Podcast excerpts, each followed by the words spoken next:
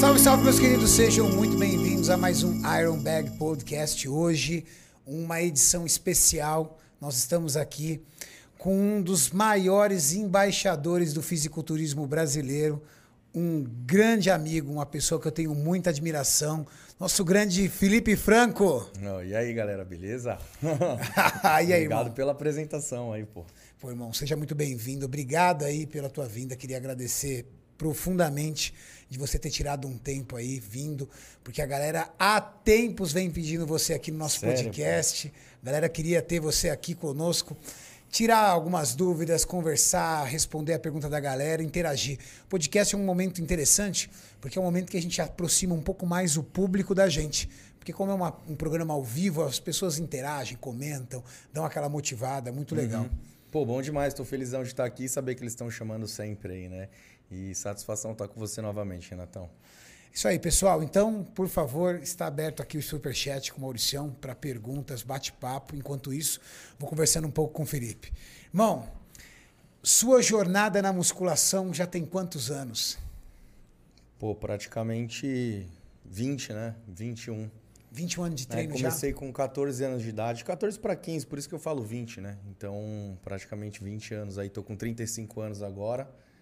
Então já tenho uma caminhada muito boa aí com a musculação. Você é ZN, Sou da Zona Norte de São Paulo. Zona Norte, nascido lá. Sou nascido lá, quebrada. Qual bairro? Vila Nova Cachoeirinha, Mirim, Lausane. Lá na Salve La- pra toda Jardim quebrada. né, Lausanne. A galera aí sabe que te- me conhece lá. É... Eu tenho um amigo meu que é dali da região do Lausanne. é? Você conhece o Shibuya, o Teide? Ah, esse pessoal conheço assim, pô, de, de nome e tal, né? Não, Teide não- é um customizador tem- de motos. Sim, sim, sim, tô ligado. Acho que ele fez a moto do, do meu parceiro do Vioto. Viotão é da quebrada também ali, pô. É. Viotão é um milhão. Os caras, tudo que cresceu, jogador, pessoal assim, mais de renome e tal, que da- que é da Zona Norte, a gente conhece sim, realmente, pelo fato de ser da ZN. E quem estourou, estourou, né, mano? Graças a Deus aí fluiu pra todo mundo. Quem você conhece ali da Zona Norte que a galera de repente não saiba e que veio de lá? Porra, que, que estourou assim? Jogador, alguém? Projota, por exemplo, agora, que também Projota é da Zona Projota é da Norte? Zona Norte. É. O jogador foi o. Eu sou meio fraco com o nome de jogador, mas aquele da, do Peri, qual que é o nome do menino que fez a quadra lá? Que é o Marquinhos da seleção. Não, da quadra lá, pô, do Peri, porra, esqueci o nome do moleque. Marquinhos era da Zona Norte? Marquinhos acho que também era. Tem jogador pra caramba, tem bastante gente aí. Falar em jogador, você é palmeirense, né, Fê? Sou palmeirense. É, eu sou palmeirense, não sou fanático, sou tranquilão. Quando tem jogo assim, eu acompanho, mas eu não gosto de ficar muito ali naquele foco muito do futebol, porque me incomodou uma época, então eu já falei, não, isso não pode ser comigo. Mas você já foi um pouco mais fanático. Já fui, Já já, foi de estádio, bola, não foi? Já fui, já fui de ir pro estádio, já colei, já lá na Mancha Verde, tudo. Já gostei bastante, assim, de acompanhar. Gosto da zoeira também, eu gosto de ficar na rua, cara. Sou meio maloqueiro também, né, mano? Então é, meio, sabe, eu gosto. Fê, sua infância, Zona Norte, brincando na rua com a galera? Na rua. As maiores marcas que eu tenho no corpo aqui é tudo a rua. Eu falo que essa molecada de hoje em dia talvez não, não, não tenha a mesma oportunidade que a gente teve, né? Não tiveram, no caso, porque hoje é muito prédio, é, é diferente, sabe? É, a segurança também é, é mais complicada, a violência aumentou muito. Então, eu, se eu fosse pai, eu ficaria realmente, às vezes, preocupado de catar meu filho e falar, mano, vai brincar na rua. Foda. Embaçado é foda, é difícil, né, mano? Então, Pegou acaba carrinho de que ah, tenho os quatro, a tampa dos quatro dedos aqui, ó. Arranquei as quatro dedos, os dois dedos quebrados, os dois dedos meio torto. Queimadura de balão, época de resgate 8. Tenho Cara, você deu dor de cabeça pra tua mãe. aqui a linha de pipa, arranquei, arranquei o dedo, quase caiu, teve que fazer o ponto, não mexo direito. É, 23 pontos no joelho, não 22. 6 no cotovelo.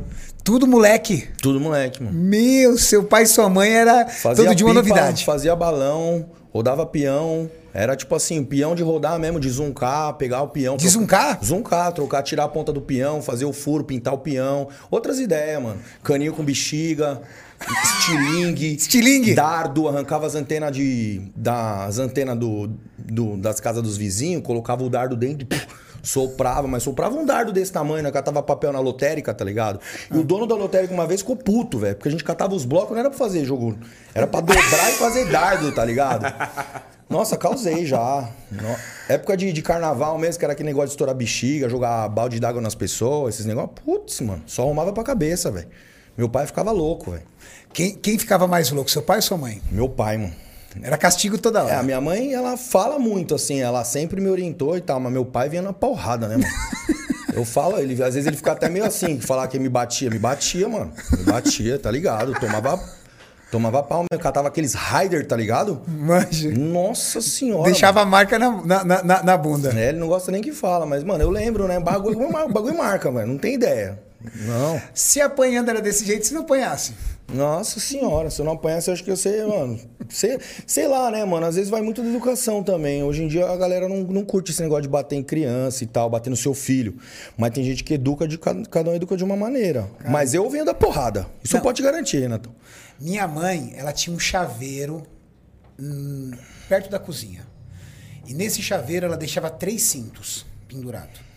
Dependendo do nível da nossa criminalidade, era um cinto, entendeu? Nossa tipo, Senhora. briguei com meu irmão, cinto mais fino. Poxa, briguei na rua com alguém, cinto mais grosso. Briguei na rua com alguém e apanhei. Nossa, cara, Nossa aí era o cinto Senhora. nível hard. Nossa, esse bagulho de apanhar é foda. Uma vez meu pai me jogou na roda. Eu conto direto essa história. Meu pai me jogou na roda.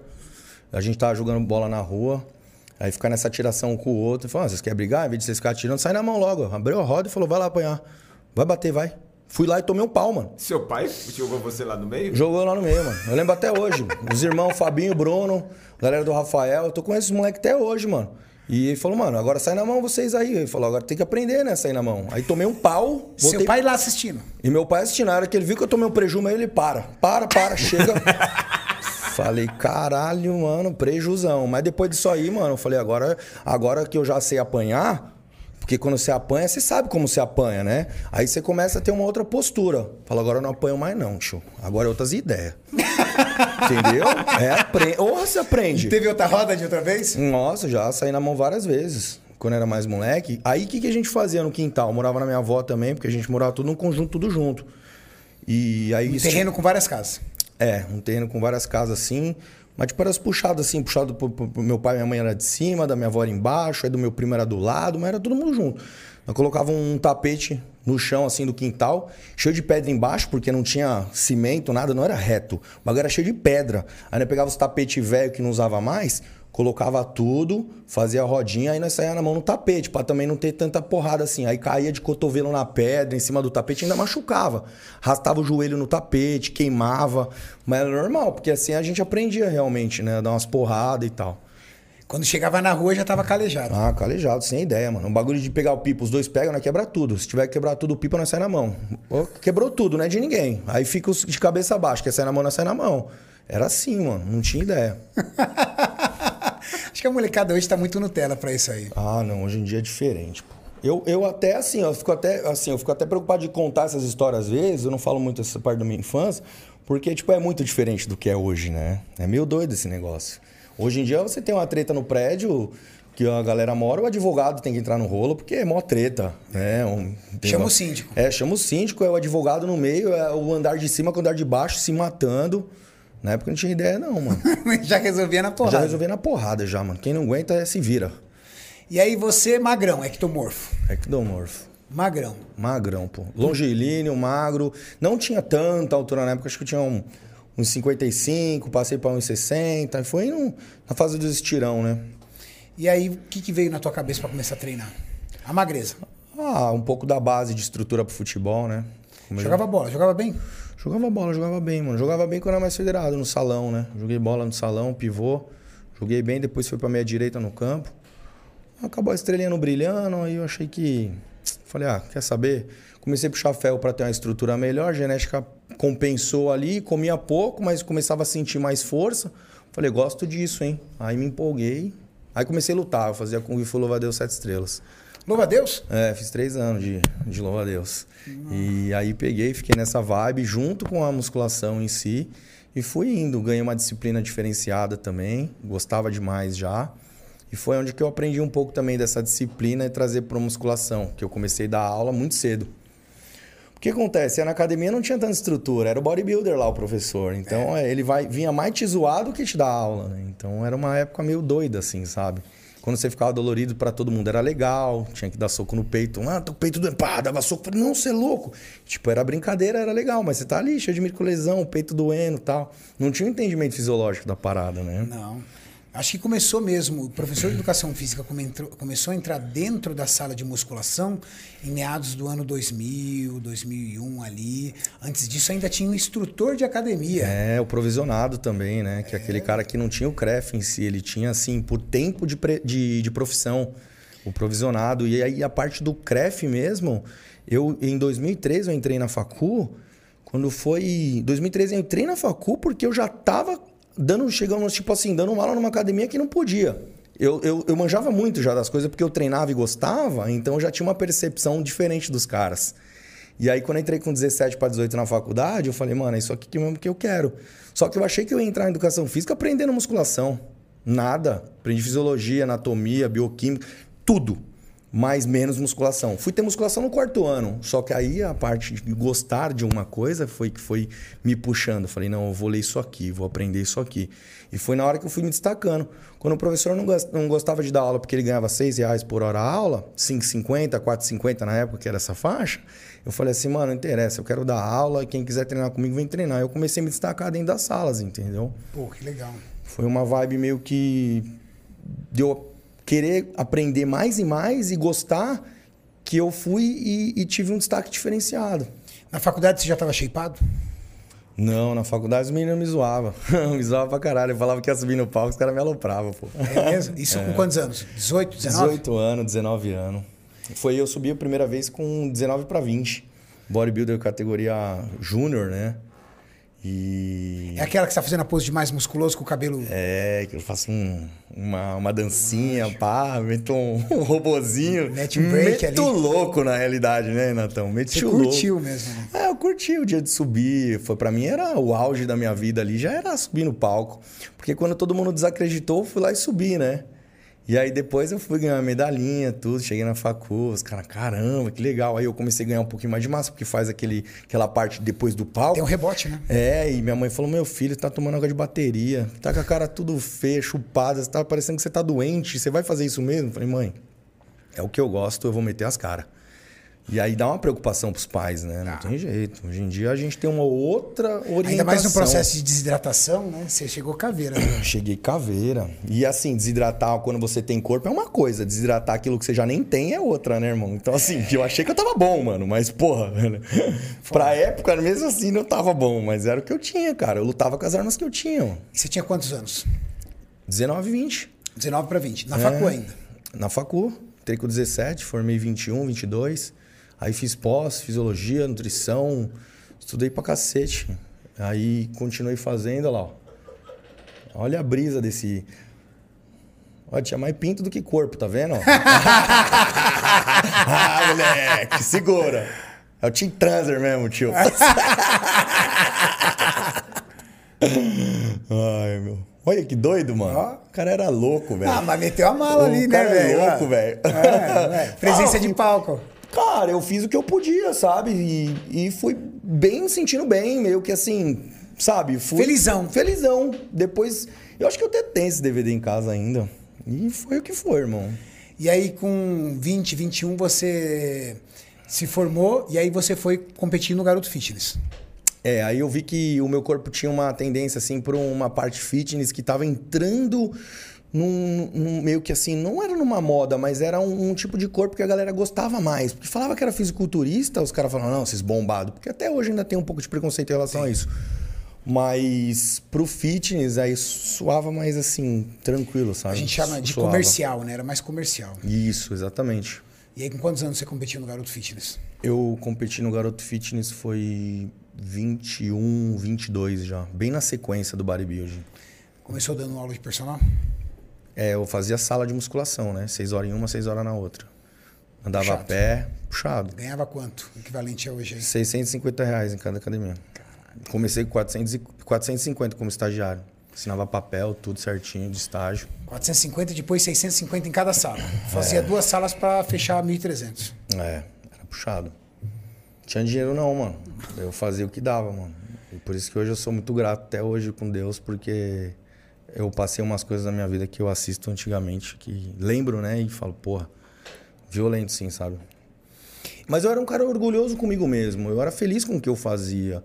E a minha estrutura, assim, de educação com meu pai minha família, todo mundo, meus pais, me ajudaram bastante a progredir, sabe? Meus pais sempre guerreirão, mano. Meus pais não têm formação nenhuma, eles são guerreiro, guerreiro, sabe? Meu pai veio da parte de mecânica e tal. E era, fazia, era serralheiro, fazia todo. Minha mãe trabalhava no banco, depois largou o banco porque meu pai quis uma oficina. A história deles é legal, mano. E eu via o trabalho que eles tinham, assim, de, de se esforçar para me dar o melhor, sabe? Eu olhava assim e falava, mano, tem que dar valor pra esse barato. Não dá pra eu ficar também só um milhão na rua metendo louco. Olha meus pais se matando aí. Entendeu? Então dava uns tapas na minha cara também. Falava, porra, mano, olha o que eles estão fazendo por mim aí. Eu tenho que dar uma moral. E nessa moral foi que que eu fui virando mais assim, tipo, homem mesmo, sabe? Eu falei, porra, eu vou para cima daquilo que eu gosto. Então, e aí chegou a conclusão da educação física, falar, ah, educação física vai ser pobre, né? Que a, todo mundo falava isso, né? Eu era o único na, na, na, escola que queria fazer. Todo mundo engenharia, não sei o quê, viagens de direito, comércio exterior, direito, médico, a porra toda. Eu falei, não, vou fazer educação física. Ah, vai dar a bola pros meninos chutar? Vou, vou dar a bola pros meninos chutar. Né? E hoje a gente assiste aí quem deu a bola pros meninos chutar. É, é mano, é foda. Eu vejo aí a galera me pedindo trampo. É foda. É. O bagulho é embaçado, mas engoli, mano. Engoli, engoli, tô aí, ó, firme e forte. Fê, você começou sua carreira é, no fisiculturismo como um atleta do garoto e garota fitness. Mas você praticamente fundou aí, aqui no Brasil, a Men's Physique. Como é que você descobriu a categoria Men's Physique? Foi exatamente vindo do, do fisiculturismo que eu vi que eu não tinha uma estrutura para bodybuilding. Eu tentei o Garoto Fitness, ganhei, fiquei em segundo em um, aí fui fiquei em primeiro no outro. E tinha uma época que tinha muito cara conhecido hoje que era da sua época, não tinha? Eu lembro dos meninos. Fala aí os caras que é conhecido pra galera ver. Eu falo, eu tava com os meninos, pô, eu converso, o Gustavo também, tá, Gustavo Pinto tava falando comigo esses dias. Quem mais que tem? Tem uma parte de menino, pô. O, é, os nomes. É, o Edson, os nomes é difícil de lembrar assim, mas a, galera. Olha aqui, olha o, o Joseph ali, o Não, Alan. O Alan Joseph, Joseph velho. Nosso fisioterapeuta ali, ó. O Alan ali, ó. Exato. A galera tava. O Alan ó, Joseph. O Caju. Olha lá, ó. o Alan. Ó, ó, o Vitão, o Vitinho. O Vitinho é bom demais. Esse moleque é muito bom de linha, mano. Qual deles? O Caju na ponta, o Vitinho, o Vitor dá pro 25. Esse moleque subiu um dia no Muscle Contest, eu falo com o vídeo faz muitos anos. Eles eram da época da minha rua, lá da minha quebrada também. O, ele subiu no Muscle Contest na Mens? É, não, ele subiu no, no. No clássico? No clássico, subiu bonito, perna cheia, subiu o corpo bonito. O Alan é shapeado também ali, ó. O Alan também, ó. Igual o, então, o Guga que eu falo direto, o Guga é parceirão meu também, não tá aí não, mas eu subi com ele acho que no ano anterior. Mas é muito legal, muito legal pô, de lembrar. Sabe? E aí você tava ali no Garoto Fit e falou, porra, cara, queria mudar de modalidade aí. Olha lá quando eu ganhei uma foto lá, magrelo só. e eu nem tava, acho que, na minha melhor performance, tá ligado? Mas Você ganhou? Eu ganhei, né? É. É, alemão, tá te tirando, tio? Eu já treinava essa perna aí, velho. Mas era o que dava pra fazer, pô. Não teve jeito. Mas e como é que apareceu a categoria Men's Physique pra você? A categoria foi assim, como eu vi que eu tinha abdômen simétrico, assim, certinho, eu olhei que nos Estados Unidos estava tomando uma forma diferente esse negócio de bermuda. E aí começou vindo aquela fase, tipo, do corpo mais magrinho, assim, mais acertado, meio que do fitness mesmo, sabe? E aí a galera que estavam falando que era a categoria da, do surf, por causa da bermuda mesmo. E eu falei, pô, deixa eu ver isso aqui, eu acho que eu me enquadro nisso. E aí eu peguei, comecei a dar uma pesquisada, olhar, comecei a gostar. Aí apareceu na FBB normal um campeonato. Só que antes disso, eu tinha olhado um campeonato que aconteceu também, que foi do, do Caio Panaim, do irmão do, do Ricardo. Do, do, do, irmão do Ricardo? Irmão do Ricardo, do Caio Panaim, e ele tinha subido e ganhado o primeiro lugar.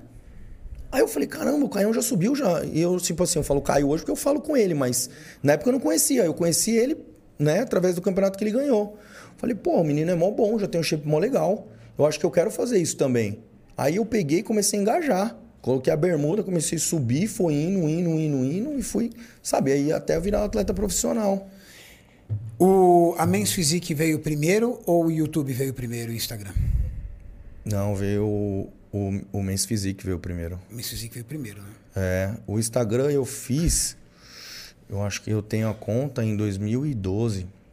Na realidade, não, minto. O Instagram eu já tinha feito já, mas não, não, mexia tanto na época. Mas eu não olhava a rede social. Eu fazia mesmo a Men's Physique, que era atleta tal, que foi em 2013 que eu comecei a me descobrir. Não, em 12 eu já fazia. Meio que veio junto, assim, os dois. Que agora veio eu tô junto. lembrando, é... 21, acho que eu comecei a namorar com a Juliana em, em 2020, em, com 20 anos. A gente ficou 14 junto, né?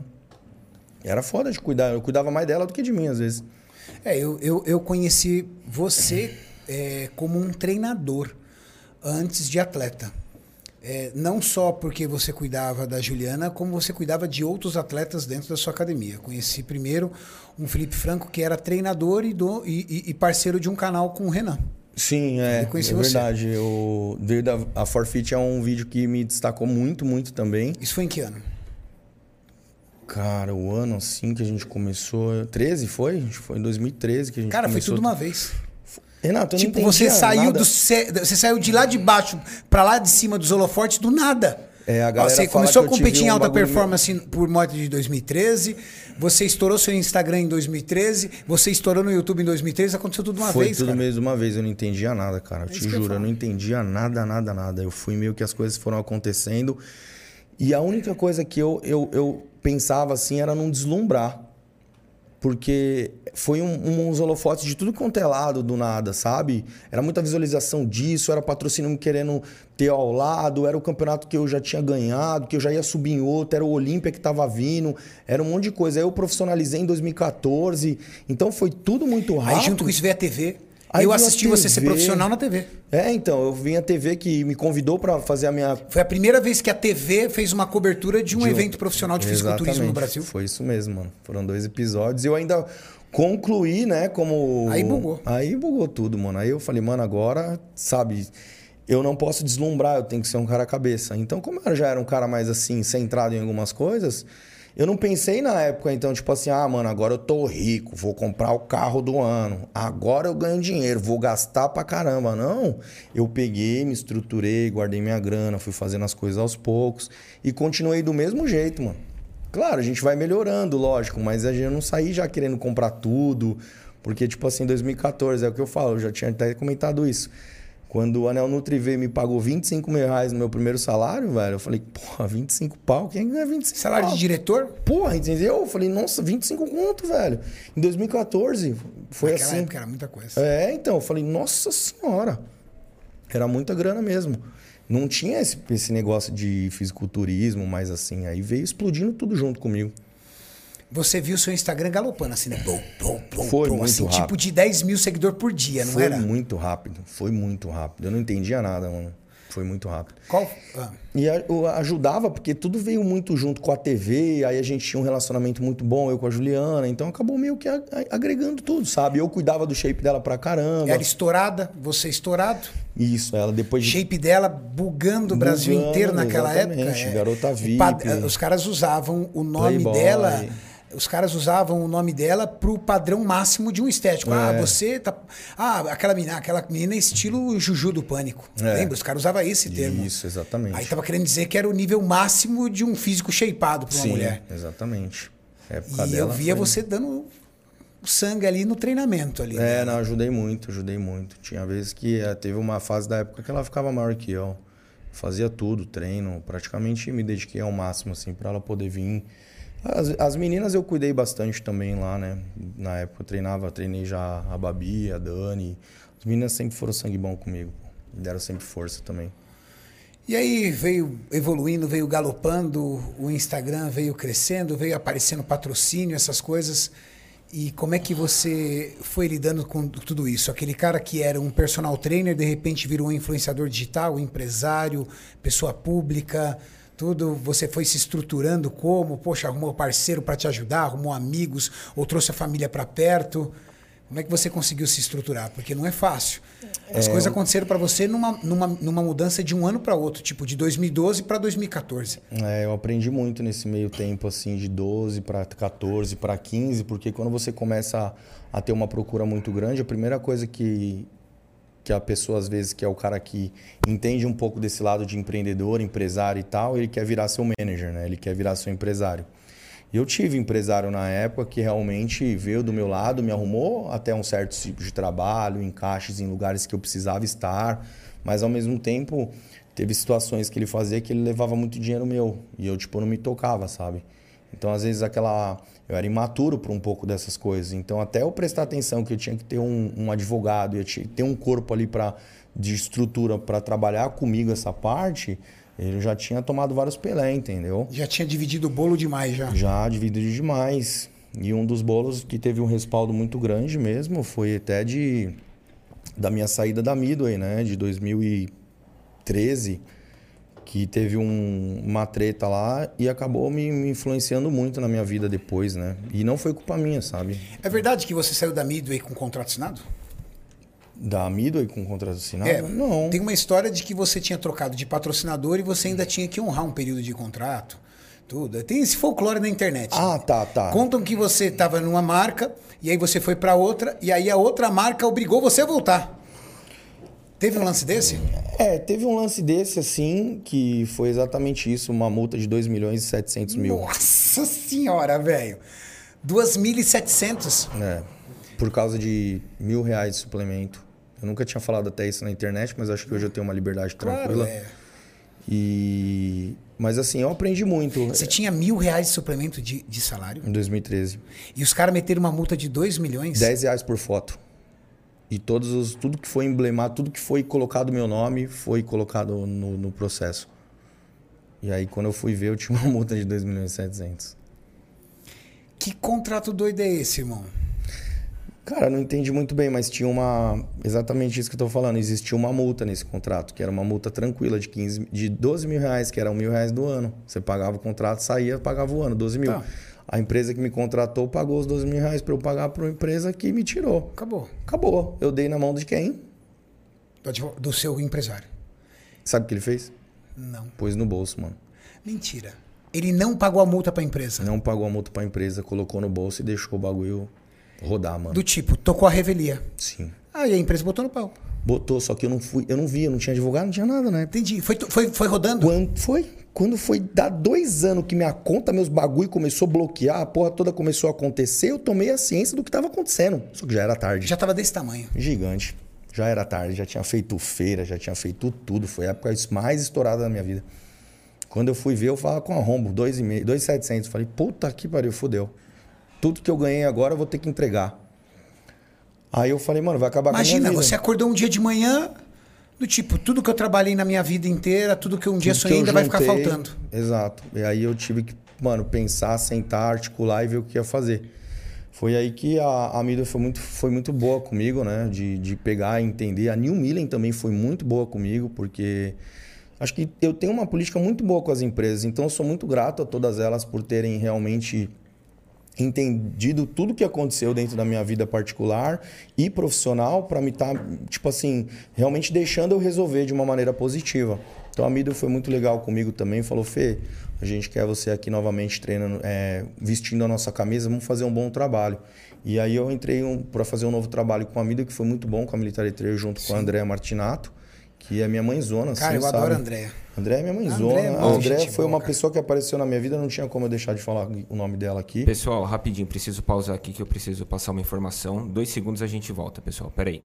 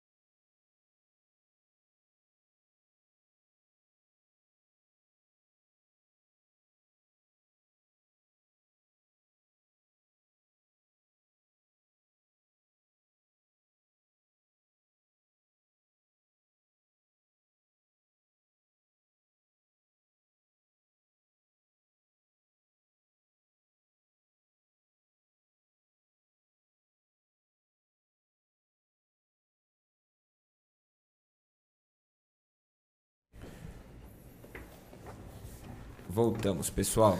Pessoal, a gente teve um problema aqui de conexão nos microfones, tudo. O Maurício já arrumou, agora tá tudo certo. Bom, o importante é que você foi lá, remediou e cumpriu o, o, o contrato de volta e re resolveu. É, resolvi tudo de uma maneira positiva. Até agradecer aí realmente as marcas mesmo por entenderem. A gente tá falando da André, cara, sou- como a André, gente. é, eu, eu- trabalhei com a Andréia no ano de 2004, eh, no ano de 2004, 5 e 6. Nossa, a gente Trabalhei trabalhou muito tempo junto também. Ela comentou, acho que a gente estava em Ribeirão Preto quando você foi campeão. Ela falou, já trabalhei com o Renato. Falei, sério, pô? Ele falou, é. E você, tipo assim, tava voltando Tava a voltando. competir, né? Tá voltando a competir. Meio que voltando já na, na pegada. Cara, André é muito gente boa. É uma pessoa muito empreendedora, muito guerreira e muito cuidadosa com quem ela trabalha ali. É, ela me ajudou muito, me acolheu demais, me encaminhou bastante. A gente a fazer tudo certinho também, sabe? É, orientava super bem. Então foi isso, agradecer mesmo realmente a todo mundo aí que me deu uma força e da melhor maneira possível entre as marcas aí pra gente estar concluindo um trabalho. E aí, Fê, veio, a- veio a figura pública, estourou no Instagram, foi explodindo em cima do YouTube, fazendo vários trabalhos e competindo, e foi cumprindo a sua jornada. Aos poucos você foi evoluindo cada vez mais dentro do esporte. Só que uma coisa que eu sempre comento aqui, eu já comentei isso com você, já comentei isso inclusive numa competição. Eu acho que o seu grande diferencial foi dentro do YouTube. Eu não sei, é, você hoje é o influenciador da musculação que tem maior número de seguidores no Instagram, mas eu ainda acho que tua força muito grande foi no YouTube, aonde você começou a ensinar a galera um pouco mais do que o fisiculturismo podia trazer através da musculação. Montando vídeo de treino, fazendo aquele projetinho com o Renan, tudo tal, e foi uma coisa que eu achei bem legal. Eu estava acompanhando naquele período e eu falei, pô, que legal, cara, assim, isso é uma coisa que eu falei, uma coisa que eu gostaria de fazer, uma coisa que eu gosto de assistir e que eu não tive a oportunidade. Eu vim de uma geração que a gente não tinha plataforma do YouTube. A gente aprendia a treinar vendo o cara forte treinar. Sim. E aí, em cima disso, eu via você e o Renan ali ensinando a galera, pô, treina peito assim, vamos fazer uma variação assado, conjuga esse com esse.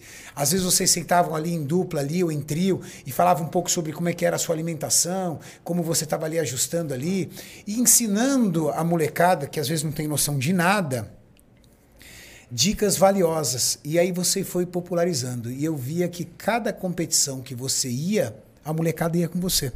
É, eu, te, eu tô com. Assim, eu fui meio que agregando essa galera junto comigo e acabando mostrando um pouco desse lado da musculação, com fisiculturismo, com a parte de disciplina, foco, determinação. E uma coisa que, que toda vez que faz algum tipo de pesquisa mais é, assim do meu nome, acaba saindo a minha personalidade, você acredita? A galera tem um, um apelo muito maior com a minha personalidade também, como pessoa, do que só o lado, tipo assim, treino, fitness, dieta. Então fica um- um- uma porcentagem maior desse lado meu, tipo, como pessoa. Então eu, eu fico muito feliz relacionado a isso, porque eu sou eu mesmo desde sempre, sabe? Então a gente, claro que tem coisas que a gente tem que articular de uma maneira, mas eu nunca mudei meu jeito de ser. Isso é muito legal. Diante disso, eu vi você construindo aí um legado de fãs e seguidores e pessoas que foram se inspirando em você. Mas o trabalho que você foi fazendo no YouTube, aliado com as suas participações na TV, eu acho que foi um dos maiores divisores de águas dentro da musculação brasileira e do fisiculturismo. Porque aí o grande público começou a entender um pouco mais o nosso esporte, que é um esporte que, se hoje ainda tem um pouco de preconceito, no passado era muito maior. É muito maior. né? E essa popularização foi bem legal, porque aí a gente começou a ver pessoas da TV, pessoas comuns aprendendo a gostar do nosso esporte e entender que o nosso esporte é um esporte que demanda muita mentalidade, muita performance mental, além da performance física. E você foi abraçando isso com muito cuidado, com muito carinho, e foi curtindo isso, fazendo alguns vídeos, viralizando alguns vídeos. Você sente falta dessa época? Da época que você estava ali na sua academia, ali era você e o YouTube, fazendo os vídeos. Olha, eu acho que eu sinto falta mais dessa época como uma pessoa que viveu aquilo, mas não por ter deixado de fazer, porque eu continuo gravando até hoje, né? Claro que numa intensidade um pouco diferente.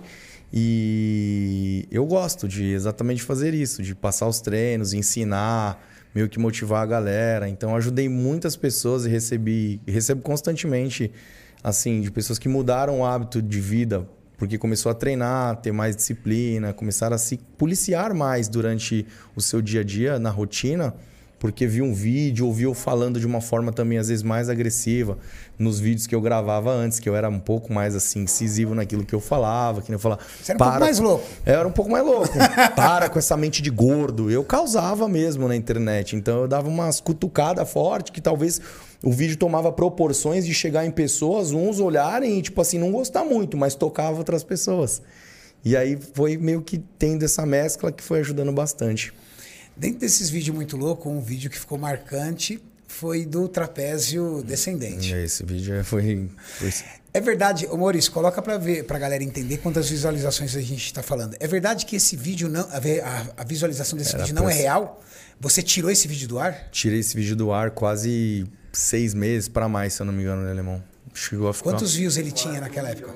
Já, já na época ele já tava acho que com 4 milhões e a gente deletou o vídeo, meu. Por que você deletou o vídeo do trapézio descendente?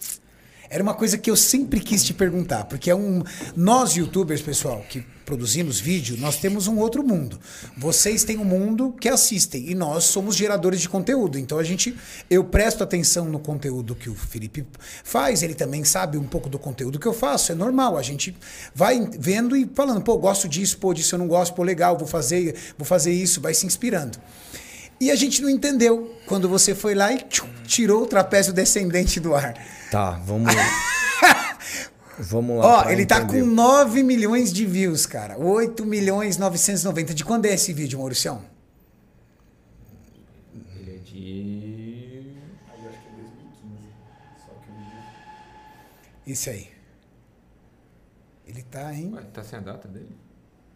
Quatro anos atrás. Quatro anos atrás. Quatro anos atrás? Então ele é de 2017? É de 16. 16. Ele é de 16. O outro era de 2015. Você foi postar esse vídeo um ano depois. É. Por que você tirou o vídeo do trapézio descendente do ar? Cara, mexer um pouco com o meu ego de atleta. Porque eu tinha uma, um respeito muito grande dentro da internet como atleta. E eu tentei posicionar esse vídeo exatamente como um grande profissional ensinando as pessoas a treinarem, assim como eu orientei o Bambam e o Toguro também aparece nesse vídeo. Só que o, o Bambam, ele é uma pessoa que ele fica tão assim focado, assim mais doidão treinando, que acabou ficou muito engraçado. Então, ao mesmo tempo eu fazia o cara que era sério de treino, o Bambam fazia o cara muito louco. Então acabou casando a loucura dos dois, porque eu comecei a entrar no vídeo. Falei, mano, esse vídeo aqui é pra louco, eu vou ficar louco também. Então acabou que virou assim, uma coisa assim absurda de repercussão muito rápido. E acabou chegando no meu lado como com a IFBB, que era um. Eu não vou nem citar os nomes, mas tinha um pouco do lado com a IFBB de antigamente, com o lado da, da parte do Arnold Classic, que acabaram com o meu empresário, organizando uma parada para acontecer e me tirarem e falarem para tirar o vídeo que não estava legal. Só que como eu respeito muito a cara do atleta, eu realmente não entendi que aquele vídeo estava me prejudicando. Eu peguei e falei: "Não, se está me prejudicando, vamos tirar". Eu tirei numa boa o vídeo. Só que já tinham gravado o vídeo subiam em outros canais. Claro. Esse vídeo tá cheio de, de visualização em outros e canais. E meme. Então, assim, por essa questão que me colocaram isso, me, me fizeram eu tirar o vídeo para acontecer uma coisa que não aconteceu. Sabe? Então foi outra coisa que mexeu Então, na verdade, não foi você que se assustou com o vídeo. A galera veio tentar convencer você de que um atleta não faria aquele tipo de vídeo. Isso, e aí me proporcionaram outras coisas falando na época em relação ao meu lado empresarial, que era meu empresário, junto com a parte do Arnold Classic, que ia acontecer uma coisa, que iam colocar o meu nome, que eu não poderia ter aquele vídeo. Ô, e, louco! E sabe o que aconteceu? Porra nenhuma. Não aconteceu nada de nada. Não aconteceu nada de nada. Não aconteceu nada de nada, era só ameaça. Nada de nada. Não aconteceu. E eu tive que deletar. E eu falei, porra, já que não aconteceu, sobe o vídeo de novo, mano. E a gente subiu o vídeo um ano depois. É, é, é um vídeo divertido. Como dizia o Senna. É um vídeo parecendo que, que tomou uma dose a mais Como de dizia o Senna já, né? Ah. Se fosse na época do kart, a política não era tão envolvida.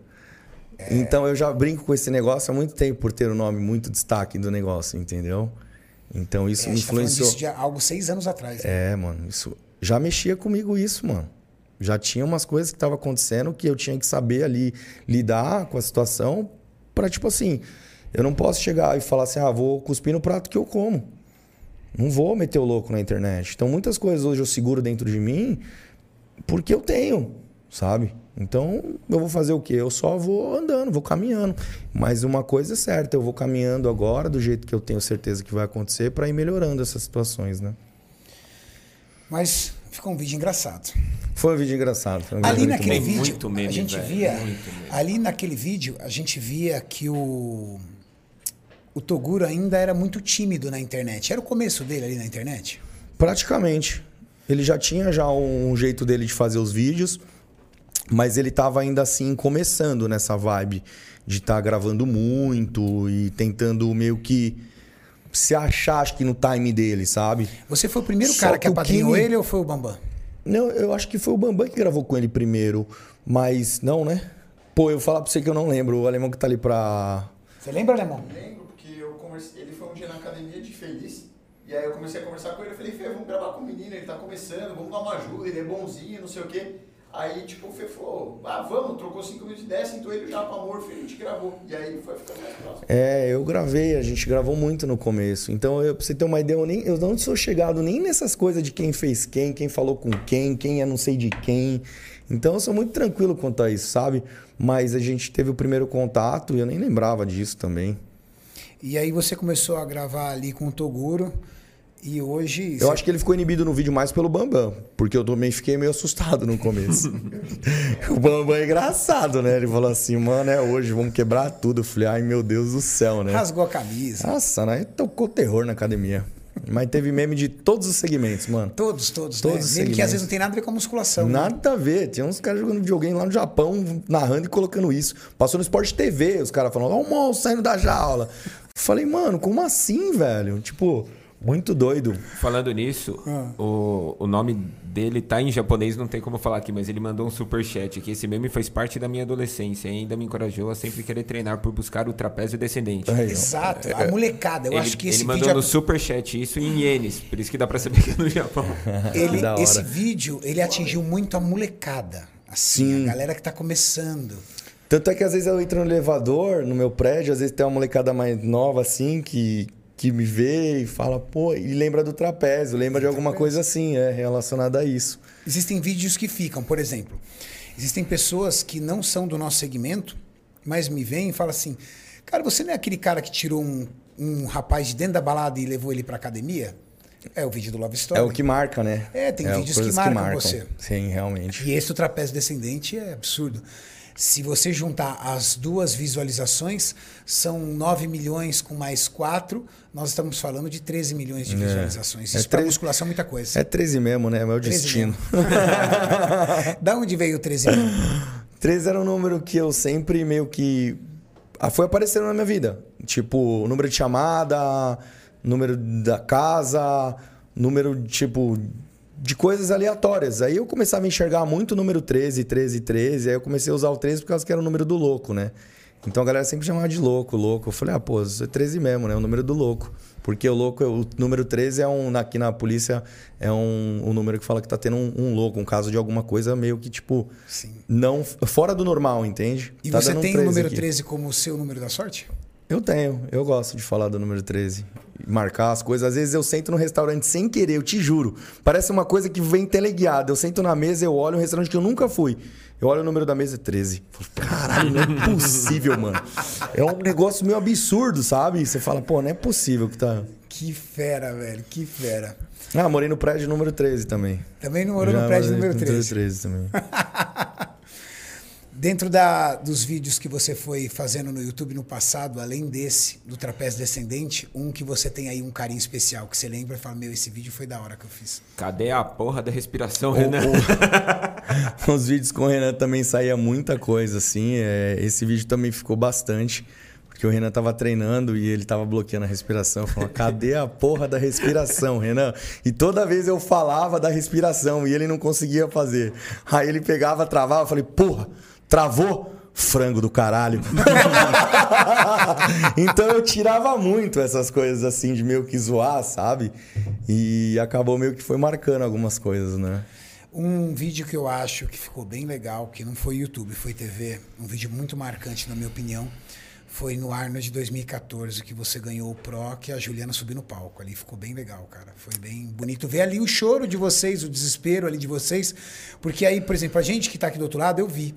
É aquele choro, aquele desespero, é o cara que, que tá lembrando dele lá atrás. De lá, quando ele começou Tipo, quando vocês começaram ali junto, pequenininho, e aí, pô, olha onde a gente está chegando. Sim. Dava vontade de falar assim, olha, olha o que está acontecendo. Foi bem marcante, realmente. Eu não estava entendendo nada do que estava acontecendo, porque eu estava falando inglês e eu estava bem ruinzinho ainda, não entendia muita coisa. E quando eu falou que ganhou, eu falei, mano, ganhei, não entendi nada. Aí a Juliana realmente subiu, que a gente estava gravando. Você só entendeu que você ganhou porque ela subiu no palco. Foi porque os meninos começaram, campeão, campeão. O Renan falou, é campeão, porque o Renan sempre me acompanhou, né? Aí a Camila Caverna lá de trás falou, é campeão, pô, porque ela entendia mais de bodybuilding, a Camila Caverna, né? Uhum. Eu falava, nossa, é campeão mesmo. Aí eu comecei a desabar no choro, né, irmão? Aí ela subiu, me abraçou no palco, foi sensacional. Eu lembro só de vocês ficarem gritando, né? Eu que ficava gritando, é pró, agora é pró. É Muito pró, bom. gritava pró, pró. a gente foi treinar perna nesse dia ainda. Foi treinar perna? Menos 16 graus, gravei no, no, na neve. E fui treinar perna depois ainda. Fui treinar perna? É porque eu falei que se eu fosse campeão, eu ia andar de, de, de cueca na neve, né? E eu fui campeão real da porra toda. Tive que andar de cueca. Fui, fui andar de cueca na neve, velho. E fui, depois eu fui treinar perna ainda. Porra, não teve nem refeição livre? Não tive, eu não sou muito de fazer, não. Nunca gostei muito de acelerar a refeição livre, não. Mas eu treinei e comi bem depois até. Fala em refeição livre, comida, essas coisas. Você é um cara de comer besteira? Difícil, assim. Quando eu posso, eu até como, mas eu sou bem restrito em relação a isso. É, alemão. Por quê? O que, que foi? o alemão tá zoando. Você aparece no reflexo, viado. Cuidado, ó. Você tá aparecendo ah. no reflexo. A sua mão apareceu no reflexo. Ele falou que você, na sua refeição livre, o que você mais gosta de comer é esfirra. é o que ele tá dizendo aí. Bom, tem dois anos que eu tô na rua, né, Renatão? É, então, então é, a gente tem que comer o que vier pela frente mesmo. tá na rua tem dois anos, é, né? Tem dois anos que eu tô na rua aí, então estamos aí na atividade. Mas você na alimentação, um cara de alimentação mais restrita? Eu sou, sou chatão para comer. Tipo assim, não chato de tipo assim, chego num lugar, tem só aquilo para comer, eu não vou comer. Não, vou comer, normal. Agora se eu não gostar muito, eu não como, mas eu como comida básica mesmo, eu não tenho frescura não. Mas você gosta de comer limpo. Você não acredita ah, é... em dieta flexível? Ah, não gosto de dieta flexível não. Não é que eu não acredito, acho que tem para pessoas. Não, não acredita fun... pro seu físico. Para pessoas que funcionam bem. Para mim, eu já acho que eu não, não tenho essa esse encaixe da dieta flexível comigo não. Para você é comida limpa em boa quantidade, né? Comida limpa em boa quantidade, nos horários certos, é o mais adequado para um corpo. Interessante, né? Porque as pessoas acham que você é um cara que come relativamente pouco, mas eu vi você comendo agora, um pouquinho antes de subir aqui, 400 gramas de alimento, fonte de carboidrato, acho que 200 gramas de alimento, fonte de proteína, batendo aí 600 gramas de comida numa refeição. Sim. Para um mês físico é muita comida. Quatro dessa. E duas de ponta. Ou seja, seis refeições. Sim. Seis refeições. Bate fácil aí na casa das 4 mil calorias. Sim. E comendo limpo. Comendo limpo. Não gosto de lá, arroz, batata e carne. É, dois tipos de carbo eu estou utilizando, mais a carne magra e a, o frango, né? Como frango ou carne, frango ou carne. Agora eu tô vindo mais de, de frango, né? E comeu frio. Comi frio. Tem essa não. Aqui acho que, aqui acho que rola até um micro-ondas, não rola? Rola. Só que eu já olhei pra comida, já me deu a vontade de comer, eu já comi gelado mesmo e já era. Eu poderia, eu poderia até ter pedido pra esquentar, mas não, vambora, vamos comer. E não é porque eu tava gravando, não, porque eu não gravei, né? É porque às vezes a pessoa acha que você faz essas coisas porque você tá gravando, né, velho? Eu nunca me movi pela câmera. Eu sempre fiz por causa de mim mesmo. O que aconteceu na minha vida foi uma sequência daquilo que eu fazia muito bem. E eu faço até hoje. Sempre foi, né? Nunca foi uma coisa de mentira, sempre foi uma coisa, uma coisa de verdade. É por isso que eu sou foi... exatamente do jeito que eu sou até hoje. E as pessoas estão mandando eu fazer off, off de um monte de coisa, off de não sei o que, off de não sei o que lá. Relaxa. Deixa com o pai. Não vai ter off. Não vai ter off. Até porque isso, esse tipo de ingestão calórica aí, pro teu físico, já é um off-season. É uma quantidade já mais alta. 4 mil calorias, cara. Sim, eu tô comendo bem. É que a galera, assim, gosta de especular muito, falar demais. 4 mil calorias, irmão. Põe 4 mil calorias pra dentro aí, velho. Comida limpa. Limpa. Põe aí pra dentro. Você prefere comer duas barras de proteína, que vai te dar né, uma quantidade maior calórica, mas são duas barras de proteína. Foda-se. Come limpo, porra. Come com vontade mesmo que eu quero ver. Né? Puxado. Puxado, puxado. Que eu posso fazer uma, uma ref livre, de repente, um. Não vou nem falar que é um refeed, é mais uma ref livre mesmo, porque o refeed tem um outro objetivo, dependendo da condição de pele que a gente tá, ou a, a relação de absorção. Mas se eu quiser comer uma pizza, se eu quiser comer um macarrão, igual eu gosto de comer macarrão às vezes no meio da semana, são comidas que são tranquilas eu comer. Que bate a quantidade. Só que eu não tenho que ficar comendo sempre, entendeu? Primeiro, a saúde de um atleta depende muito do que você come. Atleta podre por dentro come muito errado. Repara. É. A maioria deles comeram muito errado. Então, Principalmente de saúde, né? é isso que eu tô falando. Eu tenho toda a parte fisiológica do meu organismo acertada. Eu sei de todos os exames, sei de todas as coisas. Tudo que você quiser me perguntar aqui, a gente conversa. Exatamente porque eu, eu sei, eu acompanho, eu sei como anda. Não só minha parte, como das pessoas. Né? Então é uma parte assim que. Muita gordura, muita comida errada, muita porcaria. Muita espess- refeição livre. Espessura de sangue, né? A gente sabe aí das, das condições inflamatórias. Hematócrito alto. Hematócrito alto, as condições inflamatórias, sistema imunológico, né? Então, tipo, tem muita Respiração coisa. ruim. Exatamente, tem muita coisa aí que Sem você... cardio. Aí você vai falar assim, pô, mas um, um atleta que é um atleta assim mais open bodybuilding, ele precisa realmente de uma condição calórica, mas eu tô falando da minha condição hoje como men's physique, né? Que se eu quiser evoluir, eu vou ter que comer mais e mais, eu vou comer mais e mais limpo. Vou tentar me virar da maneira que eu, que eu acredito, entendeu? Da maneira que você sabe viver. Sim, Do seu estilo de vida. Eu acho que vai muito estilo de vida, né, cara? Exatamente. Uma das coisas que destrói o atleta é colesterol também, né? Tem atleta que começa a se preparar se medicando. Já viu isso? Remédio pra pressão, remédio pra porra do colesterol, remédio pra focar, remédio pra fibrar, Remédio pra dormir. remédio pra dormir, remédio pra acordar. Porra, velho, isso é uma farmácia ambulante, velho? Ou você é atleta profissional, Fora as cara? bolas. Aí Nem entrou com as bolas. nem entramos com as bolas. Vai entrar com a bola derivada de colesterol. Pra lua, irmão. Pra lua. Pra lua. Jogou mais gordura na lua. Quer transportador hormonal? Beleza. Mas e aí? Não é assim que funciona. Será que você tá fazendo check-up, as coisas certinho, acompanhando, né? Então, assim, atleta de bodybuilding é um risco muito grande. É um risco muito grande. Muito grande. Principalmente se ele não tem um estilo de vida o ano todo. Exato. O Se ele é atleta, que é atleta só em atleta... preparação. Exatamente. Exatamente. Às vezes eu vejo os caras muito grandes, às vezes falando um monte de grosa na internet, falando de ciclos absurdos que, tipo, não, não, não tem a necessidade, sabe? E geralmente esses atletas que falam de ciclos absurdos não tem nenhum brasileiro, não tem nenhum Arnold, não tem nenhum Muscle Contest de vitória. Não tem corpo, Renatão. Não tem nem shape, eu nem tenho competição. um cara, eu não sei o que é, mas sempre me mostra, mano, mas fala de tanta bola, você olha o corpo e fala, mas cadê a porra do shape, velho? Cadê o shape? Me revolta isso, entendeu?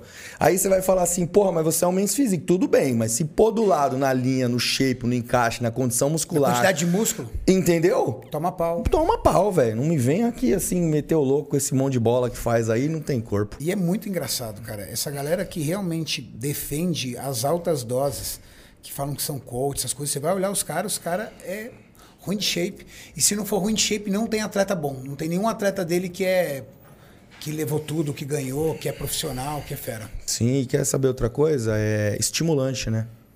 Tem atleta que só vive de estimulante, mano. Ele só consegue treinar realmente se ele se aplica em algum lugar, se ele coloca alguma coisa diferente. E isso é, é foda, assim. Não, isso não é o fisiculturismo. Não. Não é dessa maneira. Não foi. Não veio da base realmente do old school isso. Né? Dessa loucura muito assim, acentuada, exposta. É uma parada meio que doida, sabe? Claro que sempre existiu dentro do nosso esporte, mas é uma coisa que não foi assim tão, né? Os caras precisam estar alucinados hoje em dia. Alucinação para você treinar vem da sua motivação, vem da sua disciplina, vem das suas características pessoais e a transformação de força dentro do ginásio. Fora que você é alucinado, você vai se concentrar como? Pra contrair. Já vi muito cara treinando com bujão de hipotenar e ele acha que ele fez o melhor treino da vida dele. Ele só empurrou peso. Porque ele não contraiu, ele não fez nada. Porque ele não tá nem ali, cara. Ele tá tão loucão que ele não tá nem ali. Exatamente. Não é, não é porque eu tô aqui, eu falar, ah, o cara quer falar mal. Não, não quero falar mal. A gente quer alertar a A molecada. gente quer alertar a molecada que tá vindo hoje, que de repente acha que treinar é isso. Treinar não é isso, né? Por exemplo, que nem eu, eu voltei agora, eu perdi peso, tudo. Eu, eu, sabe, eu dei uma desfocada no final do ano porque era final do ano. Mas eu voltei agora, tranquilidade. Eu fiz minha recuperação anterior com as minhas coisas certinho.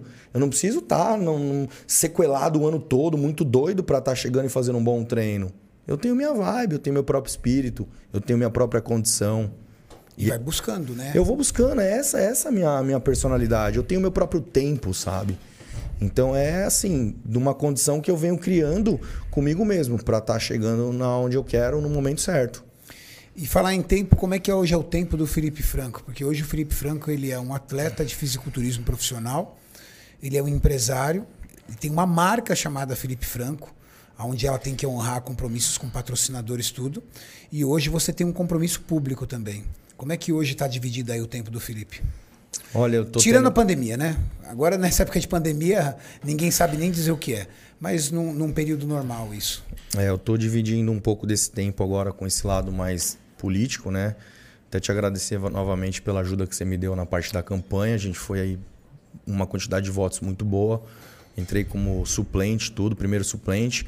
E acabei assumindo a diretoria na parte da Secretaria do Esporte do, de São Paulo, Municipal de São Paulo, num, num dos setores de, de trabalho de parcerias, para que a gente consiga melhorar esse lado mais de, de verba, de utilização em locais, em locais mais interessantes, de pessoas que têm menos oportunidade. Então, estou fazendo esse direcionamento e realizando alguns eventos. Mas exatamente essa hora da pandemia que acabou dando um slow nisso. Bem na hora que eu entrei para fazer acontecer, tudo parou. Né? Então a gente passa por uma questão política muito grande. É muito ruim isso por causa da pandemia. Mas eu tô dividindo todos os horários, então por isso que eu tava treinando à noite também. Eu tava treinando 10 e meia da noite, mano. Caramba. Pra acordar às vezes 7, 8 horas da manhã e ter que ripar, mano. Acordar, tomar café, arrumar todas as comidas para sair de casa, para ficar na rua, pra fazer reunião, pra. Sabe, tô frequentando, frequentando lugares diferentes em reuniões com pessoas, vereadores, deputados, secretário, com todo mundo, sabe? Chefe de gabinete, é isso, é aquilo. Então tá, tá meio tenso eu dividir um pouco do meu, da minha parte de, da musculação em si com esse lado mais da política. Mas eu tô vindo fazendo um bom trabalho, porque eu quero realmente somar aí cada vez mais pelo esporte. Você hoje mora sozinho? Moro sozinho. Daí você, sua, sua assistente lá tem uma, uma, Ah, a uma Vânia, gerente do lar lá, é Vânia? a Vânia. A Vânia cuida da minha casa lá, tranquilo comigo. Eu sou bem flexível com ela, assim. Hoje eu estava até falando com ela, ela chegou e falou: Olha, os seus chicletes acabaram, viu? Eu falei, mas se acabaram, Vânia? Eu comprei quatro potes. O que que tá acontecendo? Ah, eu tô pegando uns às vezes. Ela já pediu pra você repor estoque pra ela Exato. Eu falei, não, mano, eu vou comprar sempre uma mais que é só pra vocês, beleza? ela tá bom, obrigado. Eu falei, não, tudo bem. E, e hoje ela fez pão de queijo também, irmão. Eu falei, pô, Vânia, eu não tô podendo comer pão de queijo, mano. É, então vou fazer o que com esses pão de queijo agora? Eu falei, eu não sei, Vânia. Vamos ter que pôr num pote e dar, porque não vamos deixar estragar, né? E aí eu fui e levei pra academia lá, deixei com meus pais e, e vim pra cá hoje. Sua mãe sempre foi muito cuidadosa com você também, né, cara? Sim, minha mãe me eu- ajuda eu até senti- hoje. O, o mercado, por exemplo, que às vezes eu não consigo fazer, a minha mãe cuida da minha academia, cuida da minha parte hoje de contrato, cuida da parte de tudo. E ela ainda vai no mercado, às vezes, pra mim, mano, me ajudar. Ela, meu pai, dá uma força maior. E ela que tá na reforma lá na academia, né? Ela que tá tocando a reforma, né? É, porque tem vezes que eu não tô conseguindo estar lá, não tô conseguindo. O máximo que eu faço é dar um ok nas coisas, mas eu chego, às vezes, eu dou ok tão avoado que eu falo, putz, eu não gostei disso, fui eu que dei ok nisso. Foi você, meu filho. Eu falei, porra, eu não gostei desse piso, arranca tudo, vamos fazer de novo. Ai, cacete. Eu, eu faço umas coisas dessa, acredita? Eu tenho uns toques comigo mesmo que, igual, igual em casa, em casa eu coloquei um, um piso lá que eu não gostei eu mandei arrancar tudo e fazer de novo, mano. Mentira. Sim, e depois eu nem arrumei a casa mais. Não sei o que, que me deu, eu falei, não quero mais arrumar a casa. Vou Você mora em mudar. apartamento? Moro em apartamento. Falei, não, vou mudar. Ai, caramba. Sei lá. Tem- É umas coisas meio doidas. Ai, ai. Vê, hoje, dentro do trabalho que você faz na política, é, representando o esporte e trabalhando nessa diretoria, diretoria do esporte, você se vê numa próxima eleição ou num próximo trabalho é, tentando representar a classe do fisiculturismo como um vereador ou um deputado? Sim, já me vejo lá na frente, já em 2022. No que vem já, na realidade. O trabalho começou agora. Só que eu prometi uma coisa para mim mesmo, que eu, eu só iria entrar para esse mundo realmente, que eu já estou tomando uma grande parte. Tem dois anos que eu trabalho a fundo com isso. Se realmente eu concretizasse algumas coisas que eu tenho no papel. Porque eu não gosto de ser um cara que vive de fumaça. Então, por exemplo, aqui, eu não vou ficar falando que eu vou tampar o, o riozinho lá que está subindo mau cheiro ou fazer um encanamento novo, encanamento básico, algo do gênero, se eu não vou. Se isso não faz. Se, se você não tem poder para isso Eu não tenho, da... eu não tenho. Então eu vou realmente falar com as pessoas com aquilo que eu tenho alçada, sabe? Que eu tenho poder para execução. Eu estou chegando agora na ação. Aí eu vou colocar em ação para poder fazer a execução. Então esse momento de transição de 2021 para 2022 é o momento onde eu começo a concretizar ações e programas.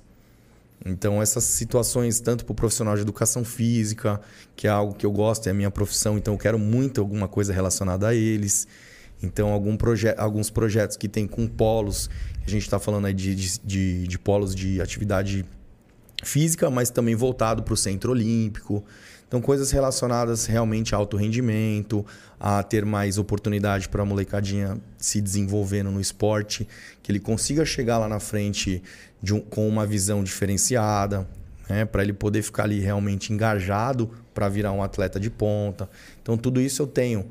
O meu projeto com as praças ainda também está rolando, eu não esqueci, porque eu quero fazer algumas praças mais selecionadas para treino de musculação. Então, tem muita coisa aí que a gente está Batalhando, porque não depende só de você, né? Não depende só tudo, de mim. Tudo que a gente usa o termo verba, você depende de aprovação. Sim. E aí tem que ser um conjunto de pessoas acreditando na tua ideia, acreditando que isso vai ser bom para a população. Exatamente. E é isso que eu venho batalhando aí. Por isso que eu tenho algumas coisas já escritas e que realmente eu estou fazendo para poder provar ali que vai ser concretizado, sabe? Fera. Você, dentro do esporte, acompanha, claro, todo o cenário do fisiculturismo. E esse, mei, e esse ano nós temos um, um, confronto muito legal, que é o confronto da Classic Physique, que vai acontecer no dia 21 de agosto, no Rio de Janeiro. E praticamente todos os atletas profissionais da Classic Physique no Brasil, mais alguns atletas de outras categorias, confirmaram presença. Recentemente, Alex dos Anjos, que para mim é um atleta excelente, que era da categoria 212. Não, ele postou uma foto esses dias, eu achei que ele tava pronto já. Não parece? Aí tava escrito lá, é 10 semanas, né? Quantas... 10 semanas. 10 semanas pro campeonato. É, eu olhei a foto e falei, aí, porra, mas tá pronto? Tá pronto. e aí você vê atletas de ponta como a Alex dos Anjos, Júlio, que veio da 212, Júlio Balestrin, que veio da Open, o próprio Ramon, Eduardo Edoc. Olha essa foto. Sim, você vê aí, é tipo. Tem 10 semanas ainda para o campeonato, é isso? 10 semanas. e ele tá assim? Tá assim. Puta que pariu, velho. Olha os cortes da perna. É muito bom. Tá assim. Ele deu uma engajada boa de novo no, no realmente no físico. Deu. Ele muito sempre foi bom, né? Ah, Mas é ele veio agora fazendo um trabalhinho, pode ver que até a fisionomia do rosto dele deu uma mudada boa. Parecia já. que ele tava se preparando para agora já. É, secou, né? É. Aí a gente tem Ramon Eduardo Edoc, nós temos Gabriel Zancanelli, nós temos Paulo Henrique. Você conhece a galera da Classic Physique? Conheço, conheço a galera bem? da Classic Physique. Acredito que sim. Você diz americano ou os brasileiros? Não, não, os nossos brasileiros. Os nossos brasileiros conheço, conheço bastante. Todos os nomes que você falou eu conheço. Então tá. Então eu vou pedir para você, na sua opinião, top 5 desse campeonato da Class Physique. Puta que é, pariu. É normal, né? Vai ter que... tá, vendo, tá vendo muito calmo, né? tá vendo muito calmo. Bom, vamos lá. É, isso aí é meio complicado, hein, cara? É... Top. O Ramon nunca subiu, né? Não. Na Pro, não. Muitos ali nunca subiram. É, o Zancanelli subiu. O Zancanelli subiu. O Edoc já subiu. O Edoc já subiu. O Paulo Henrique já subiu. Júlio nunca subiu na Classic. Ramon nunca subiu na Classic. O Paulo é, Henrique Alex é do nosso time agora, né? Paulo Henrique é. Isso. Subiu da Romênia. O Paulo Henrique é muito bom. O PH, né? PH. Tem 1,80m e lá vai fumaça. PH é muito bom. Também. PH é muito bom. Bom, para falar o top 5 desses caras. O Júlio aí, é número 1, um, o resto é resto para mim. Aê, alemão. o alemão é fã número 1 um do Julião na Classic. Cara, o Júlio é um desafio para a categoria, até para ele mesmo, né? Mas ele já tá próximo do peso. Por incrível que pareça. É isso que eu ia falar. Ele tá próximo, ele falou que tá 119 hoje, irmão. Hã? Ele tá com 119 Ele tá com 119, não tá com 112? Ele falou 119 quilos pra mim, meu Se irmão. ele falou que tá com 119, 100... ele tá perdido, porque eu achei que ele tava com 112. Então, por isso que eu tô dizendo, é um desafio pra ele. Ele não deve estar com 119 mesmo. Se Ou ele tiver- falou 112, eu, eu, eu peguei errado, porque ele já foi 127, 125, ele sempre manteve esse peso. Só que ele deu uma caída muito boa, assim, pra. É. Você percebeu que ele brocou, né? Ele Cem- secou. 109 ele tem que bater? 1,84m? Ele tem que- Acima, é. né? 1,84 acima, é isso? É, ele tem que bater aí Não, na então casa. 109. Não era tudo isso de diferença. Eu fiz a conta, não lembro quanto era, mas não eram 10 quilos a mais. Ele tava uns 5, 6 acima do peso só. Tio, não é mais que 109. Não, ele não tava com 119. Mas é, é 109, não é mais que 109. Filipão, os top 5 da Class Physique aí. Bom, vou, vou falar dos nossos brazucas aí. Acho que tá- são os cinco que você falou aí, né, pô? Já Vamos lá. tem todos os nomes aí já, mano. Você quer que eu falo... Na no- ordem? Na ordem? É. Não, não, não. Não, na ordem não, Ah, ruim. Não, é, vou, vou- vou liberar. não. na ordem é Ah, então a gente já falou. Fala os cinco Falando- que você acha que vão chamar pro primeiro call-out. Ah, o 3, vai. Fala o top 3, vai, Renato. Vai. Não, não, Os porque ele tem. ah, os Isso cinco, estraga ó. amizade. Eu sou igual. Eu sei o que é. Os cinco é... Julião, Tá. Ramon, ah, Zancanelli. Já estão quanto aí? Quatro? Três. Top três. Ah, o Edoc. Tá. Quem que tá fora agora aqui?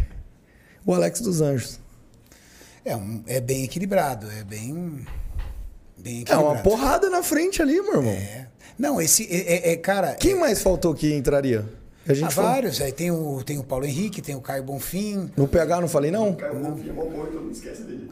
Ele é Não, eu não esqueço. Tem o Caio Bonfim, tem o Paulo Henrique. Ah, Tem o Fábio Júnior, que eu acho muito bom também. É, os meninos são todos bons, meu. Todos que bons. os meninos não, não, não fiquem bravos comigo, aí, Não, pelo não, não, amor de. Deus. É só um, só, é só, é só um chute.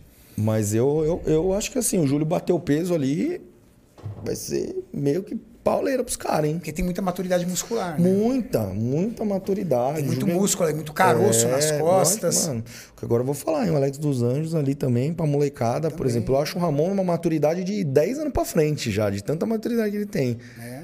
Mas ali o- os meninos é porrada, hein? É, porque você pega o Alex, tem 40 anos de idade. Quantas preparações ele não Sim, tem é nas tô costas maturar o dizendo. Os caras mais maturados, na minha visão, assim, é- são os caras que vão estar ali meio que, tipo assim, chamando realmente É. no visual de falar, mano, que isso, né?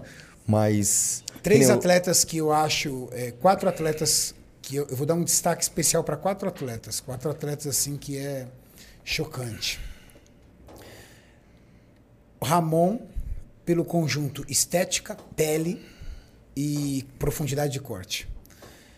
Júlio Balestrin pela maturidade muscular e nível de definição, porque ele é um ectomorfo.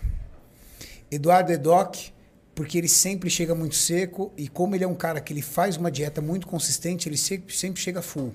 Ele não precisa depletar para chegar seco. Alex dos Anjos com uma maturidade muscular incrível. Eu acho que esses quatro serão a, a briga principal. Sim. Alex dos Anjos, Júlio Balestrin, Eduardo Edoc e Ramon. Eu acho que esses são os caras Os top 4 aí. que vão No, causar. no chat estão falando E que aí- o gorila vai chegar arregaçando também. É, aí o quinto a gente tem muitos, porque aí a gente tem ali, para ser o quinto figurado do primeiro call-out, aí você tem Caio Bonfim, que é muito bom, você tem PH, que é muito bom, você tem Fábio Júnior, que é muito bom, você tem o Gorila, que é muito bom, quem mais? E por aí, é, tá aí, Zancanelli, que é muito O bom, Zancanelli, ah, a briga é boa demais. A briga é boa demais. A briga é boa demais. Vou te falar que nós temos, só aí a gente deu 10 nomes. É. 10 nomes, cara. Sim. 10 bons nomes. Isso é legal que criou a- uma categoria também que tem uma rivalidade muito boa. É, Eu acho que hoje ele é maior. É saudável, De né? de essa, rivalidade. Essa rivalidade. É muito, muito boa, assim, né? De ter re- uns meninos bem renomados que realmente vão fazer a diferença no palco para poder ter público também. Né? Faltava um pouquinho disso.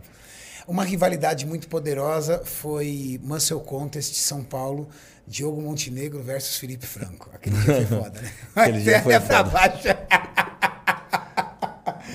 Tira o microfone do alemão. Aquele dia foi foda. Meu, aquele dia, o alemão sem voz, velho, do meu lado. Sem eu tava voz. do lado do alemão. Mas vamos combinar um negócio? Independente de quem ganhou, foi bonito de ver, velho. Parecia final de Copa do Mundo, cara. Foi gostoso. Foi A um galera dia... gritava, a galera e, e- gritava, urrava, e chamava, e fazia isso. E vocês dois ali na ponta do palco, cada movimentação de vocês era um grito da galera, cara. Foi muito foda. Eu me recordo que a- ao final a Sandy, eu, acho que era a Sandy que era a árbitra. Sandy, central. a central. A Foi Sandy, ela que Ela ficou em escolheu. choque do tipo, É. caramba, cara. Que, Foi ela que realmente decidiu a fase final. Eu só não gostei de uma coisa, assim, também, que foi o resultado ter saído antes do, do, do momento, né? Então eles ficaram sabendo quem tinha levado já antes do palco, antes de subir. Não sabia disso, como é que é. O resultado saiu antes da gente subir no palco. Então aquilo deu uma quebrada na gente, sabe? Não no- Você fala, as outras pessoas sabiam? Quando voltou todo mundo pro palco para decidir o primeiro e o segundo, que a gente já sabia que era eu e ele, ele Tá. ficou sabendo do resultado antes de subir no palco. Sério? Sim. Puta, aí não pode. Isso foi um bagulho meio chato, que eu não gostei muito, sabe? Então Não, realmente me deu uma quebrada. Então, enquanto eu tava aquecendo, fazendo E as você coisas. não ficou sabendo. não fiquei sabendo. Teve uma articulação que eu simplesmente percebi, vi, a galera que tava lá também viu e ficou um negócio meio chato. E realmente eu não, achei legal. Então, Então não foi o, o, o- perder ali no momento, foi é, você en- en- enxergar aquilo ali como do tipo, pô, eu não faço parte da festa. sim. Foi meio estranho. Foi meio estranho. Mas de boa, normal. Acho que perdi, normal. E agora é hora de subir de novo. Realmente enfrentar novamente aí os grandes atletas poderosos que a gente tem no Brasil. E até mesmo o público novo aí que vem apoiando bastante de subir, né? Realmente mostrar aí o trabalho bem feito e tal. E eu saber dividir tudo certinho que está acontecendo na minha vida para poder estar colocando um novo corpo em cima do palco enfrentar os meninos numa condição. A Sandy, ela ficou assustada, mas ao mesmo tempo maravilhada. Por quê? Ela ficou assustada porque ela nunca tinha passado por aquela situação de público gritando daquele jeito, mas ela ficou ao mesmo tempo maravilhada porque ela se viu assim numa final de NFL, numa final de NBA, não numa final de um fisiculturismo assim. Foi tenso, meu. E ela ficou assim. Aí ela entendeu o que é o Brasil. E principalmente porque quando é, foi anunciado a sua derrota, os seus fãs foram na rede social da Marcel Contest, velho. Esculachado. Nossa senhora, ao ponto de, na Muscle Contest dos Estados Unidos, ligar pra Muscle Contest Brasil e falar assim: o que, que vocês fizeram aí que os caras invadiram o nosso Instagram? Estão aqui acabando. O que aconteceu? Eu falei, não, é que um- aconteceu um rapaz chamado Felipe Franco, ele é o cara mais famoso aqui do Brasil, ele perdeu e ele tem um monte de fã, teve que explicar, porque ela achou que eles tinham, tipo, matado alguém no palco, entendeu? Eles não sabiam o que tinha acontecido. Será que vocês mataram alguém no palco porque a gente tá tentando gente xingando a gente? O que, que vocês fizeram, entendeu? E os caras não conseguiram acreditar. Entendeu? Porque lá já era tarde da noite e ela começou a receber um monte de pancada. Então ela achou que, tinha, que a Mansell Contest aqui tinha cometido algum crime, alguma coisa, porque era muito brasileiro xingando. Foi tenso mesmo. né? Foi tenso. O- a galera compra a treta comigo mesmo. Até agradecer realmente aí. E, e tem palco aí pela frente, então bora junto. Se acontecer alguma coisa comigo novamente, vai pra cima, mano. Eu tô aqui quieto, mas vocês podem falar. E assim, né? Eu tô, eu tô atrás dos bastidores, né? Contam pra mim. Agora eu vou falar pra vocês, você vai ter que confirmar comigo. Me contaram, um passarinho me contou, que ligaram pra você pedindo pra você controlar os fãs. Aí você virou e falou assim: Eu não abri minha boca, eu não falei nada. Não, pior que eu não fui falei reclamar. nada. Eu não reclamei se eles estão reclamando, se eles estão indignados, se os meus fãs estão me defendendo, eu não vou falar nada. Eu tô na minha, eu não, eu não, fui, na, não fui na rede chorar. Você falou assim, eu não fui na rede chorar. Tô quieto. rede chorar. É verdade que pediram pra você acalmar o povo? Pediram, mano. Acalma aí, meu amigo, vai cair nosso Instagram, meu Deus do céu. Pediram pra eu assumir a derrota na internet pra realmente acalmar essa galera pra parar de, de reclamar com as redes sociais, porque eles estavam realmente massacrando todo mundo de tudo quanto é lado. E eu juro, eu não cheguei na internet e, tipo assim, falei, ah, eu fui derrotado, eu não, não falei nada, eu perdi, eu assumi, eu perdi, acabou. Né? Então, assim, todo mundo viu. Agora, o que todo mundo viu foi o que tá ali. Se eles ficaram revoltados com o que aconteceu e nem sabem ainda realmente dos bastidores, imagina, né? Tipo, vendo no visual do corpo ali realmente o que era. É, então me pediram Os pra, bastidores, eles não sabiam nada mesmo. me pediram realmente para estar eu me E pronunciando. não foi nem a organização que pediu, né? Não. a gente, pessoal aqui, vou até defender o pessoal da Muscle Contest. Não foi a Muscle Contest, não. A Muscle Contest segurou a bronca, do tipo, aconteceu, aconteceu, foram lá se explicar. Uma outra pessoa que foi lá e meio que intimou o Felipe Franco. Né? Tentou te intimar lá. Tentou intimidar o Felipe lá. O Felipe, não, filho, Para de rir, irmão. Cara, eu Aqui já- não, pai. Eu já passei várias, meu irmão. Aqui não, pai. Eu já passei várias Você e eu, e eu guardo você tudo. manda lá nos seus Eu guardo arquivos. tudo, mano. Eu guardo tudo comigo, de print, das coisas. É uma coisa que eu faço mesmo realmente é cuspir no prato que eu como, igual eu falei pra vocês. Mas se eu tiver que jogar merda no ventilador, meu irmão, do mesmo jeito que nós crescer isso aqui, nós derruba.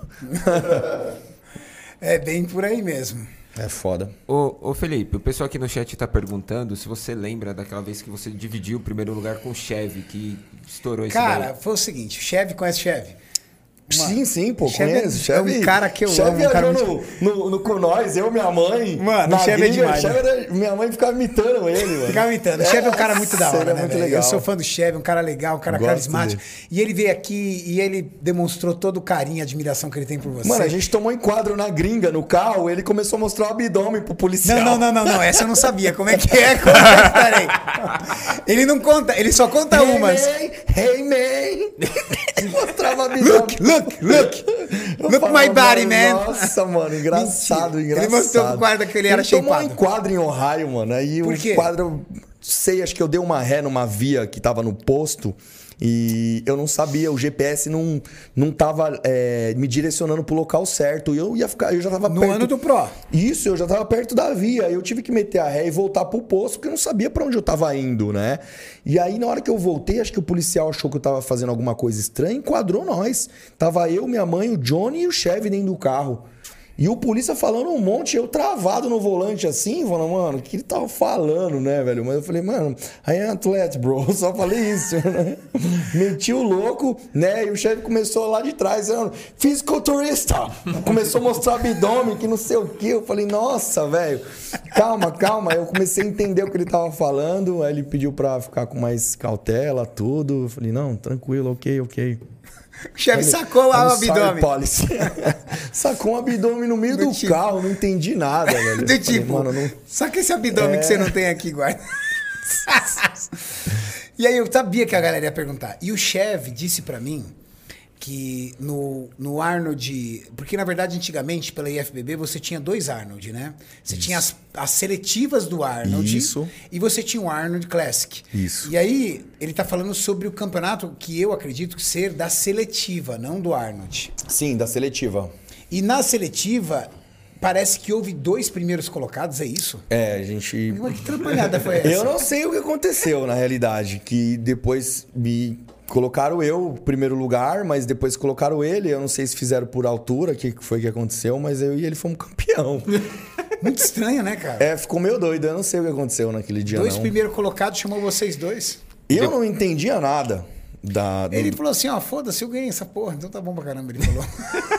Felipe ganhou também, ótimo, mas eu também ganhei, pronto. É, não, então a gente ficou meio assim, olhamos, falou, ah, tudo bem, se a gente ganhou junto, ganhamos. E foi dois troféus de primeiro lugar mesmo.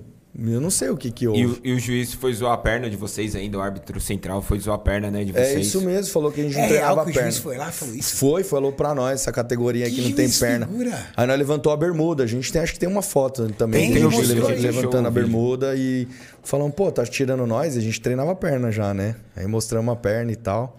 Era um bagulho meio doido, mano. A categoria, o pessoal tirava bastante categoria, né? Dos atletas Men's Physique que você competiu e que você conviveu aí na competição, um que você, uma história ou alguém que você guarda aí com muito carinho aí, uma história bem legal aí que você tem das épocas de competição, olha lá, ó. Vou colocar pra galera aqui, peraí. Olha lá, a gente. Teve um outro atleta do, do Paraguai que eu competi também, né? Eu não lembro que era o nome Tem. dele.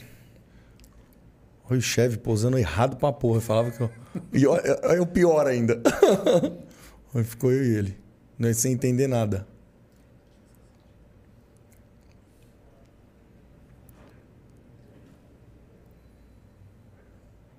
Olha lá. Comemorou, pá. Aí, primeiro lugar pra ele. Ah, dois troféuzinhos de ouro.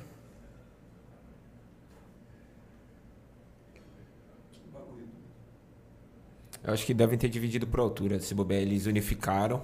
É, tinha meio que essa coisa mesmo. Muito louco, né? Os dois chamando na fibra. Não, aí daqui a pouco começa, ó. Quer ver, ó? Acho que o juiz falou alguma coisa. É o Diogo ali já? É. É o Diogo.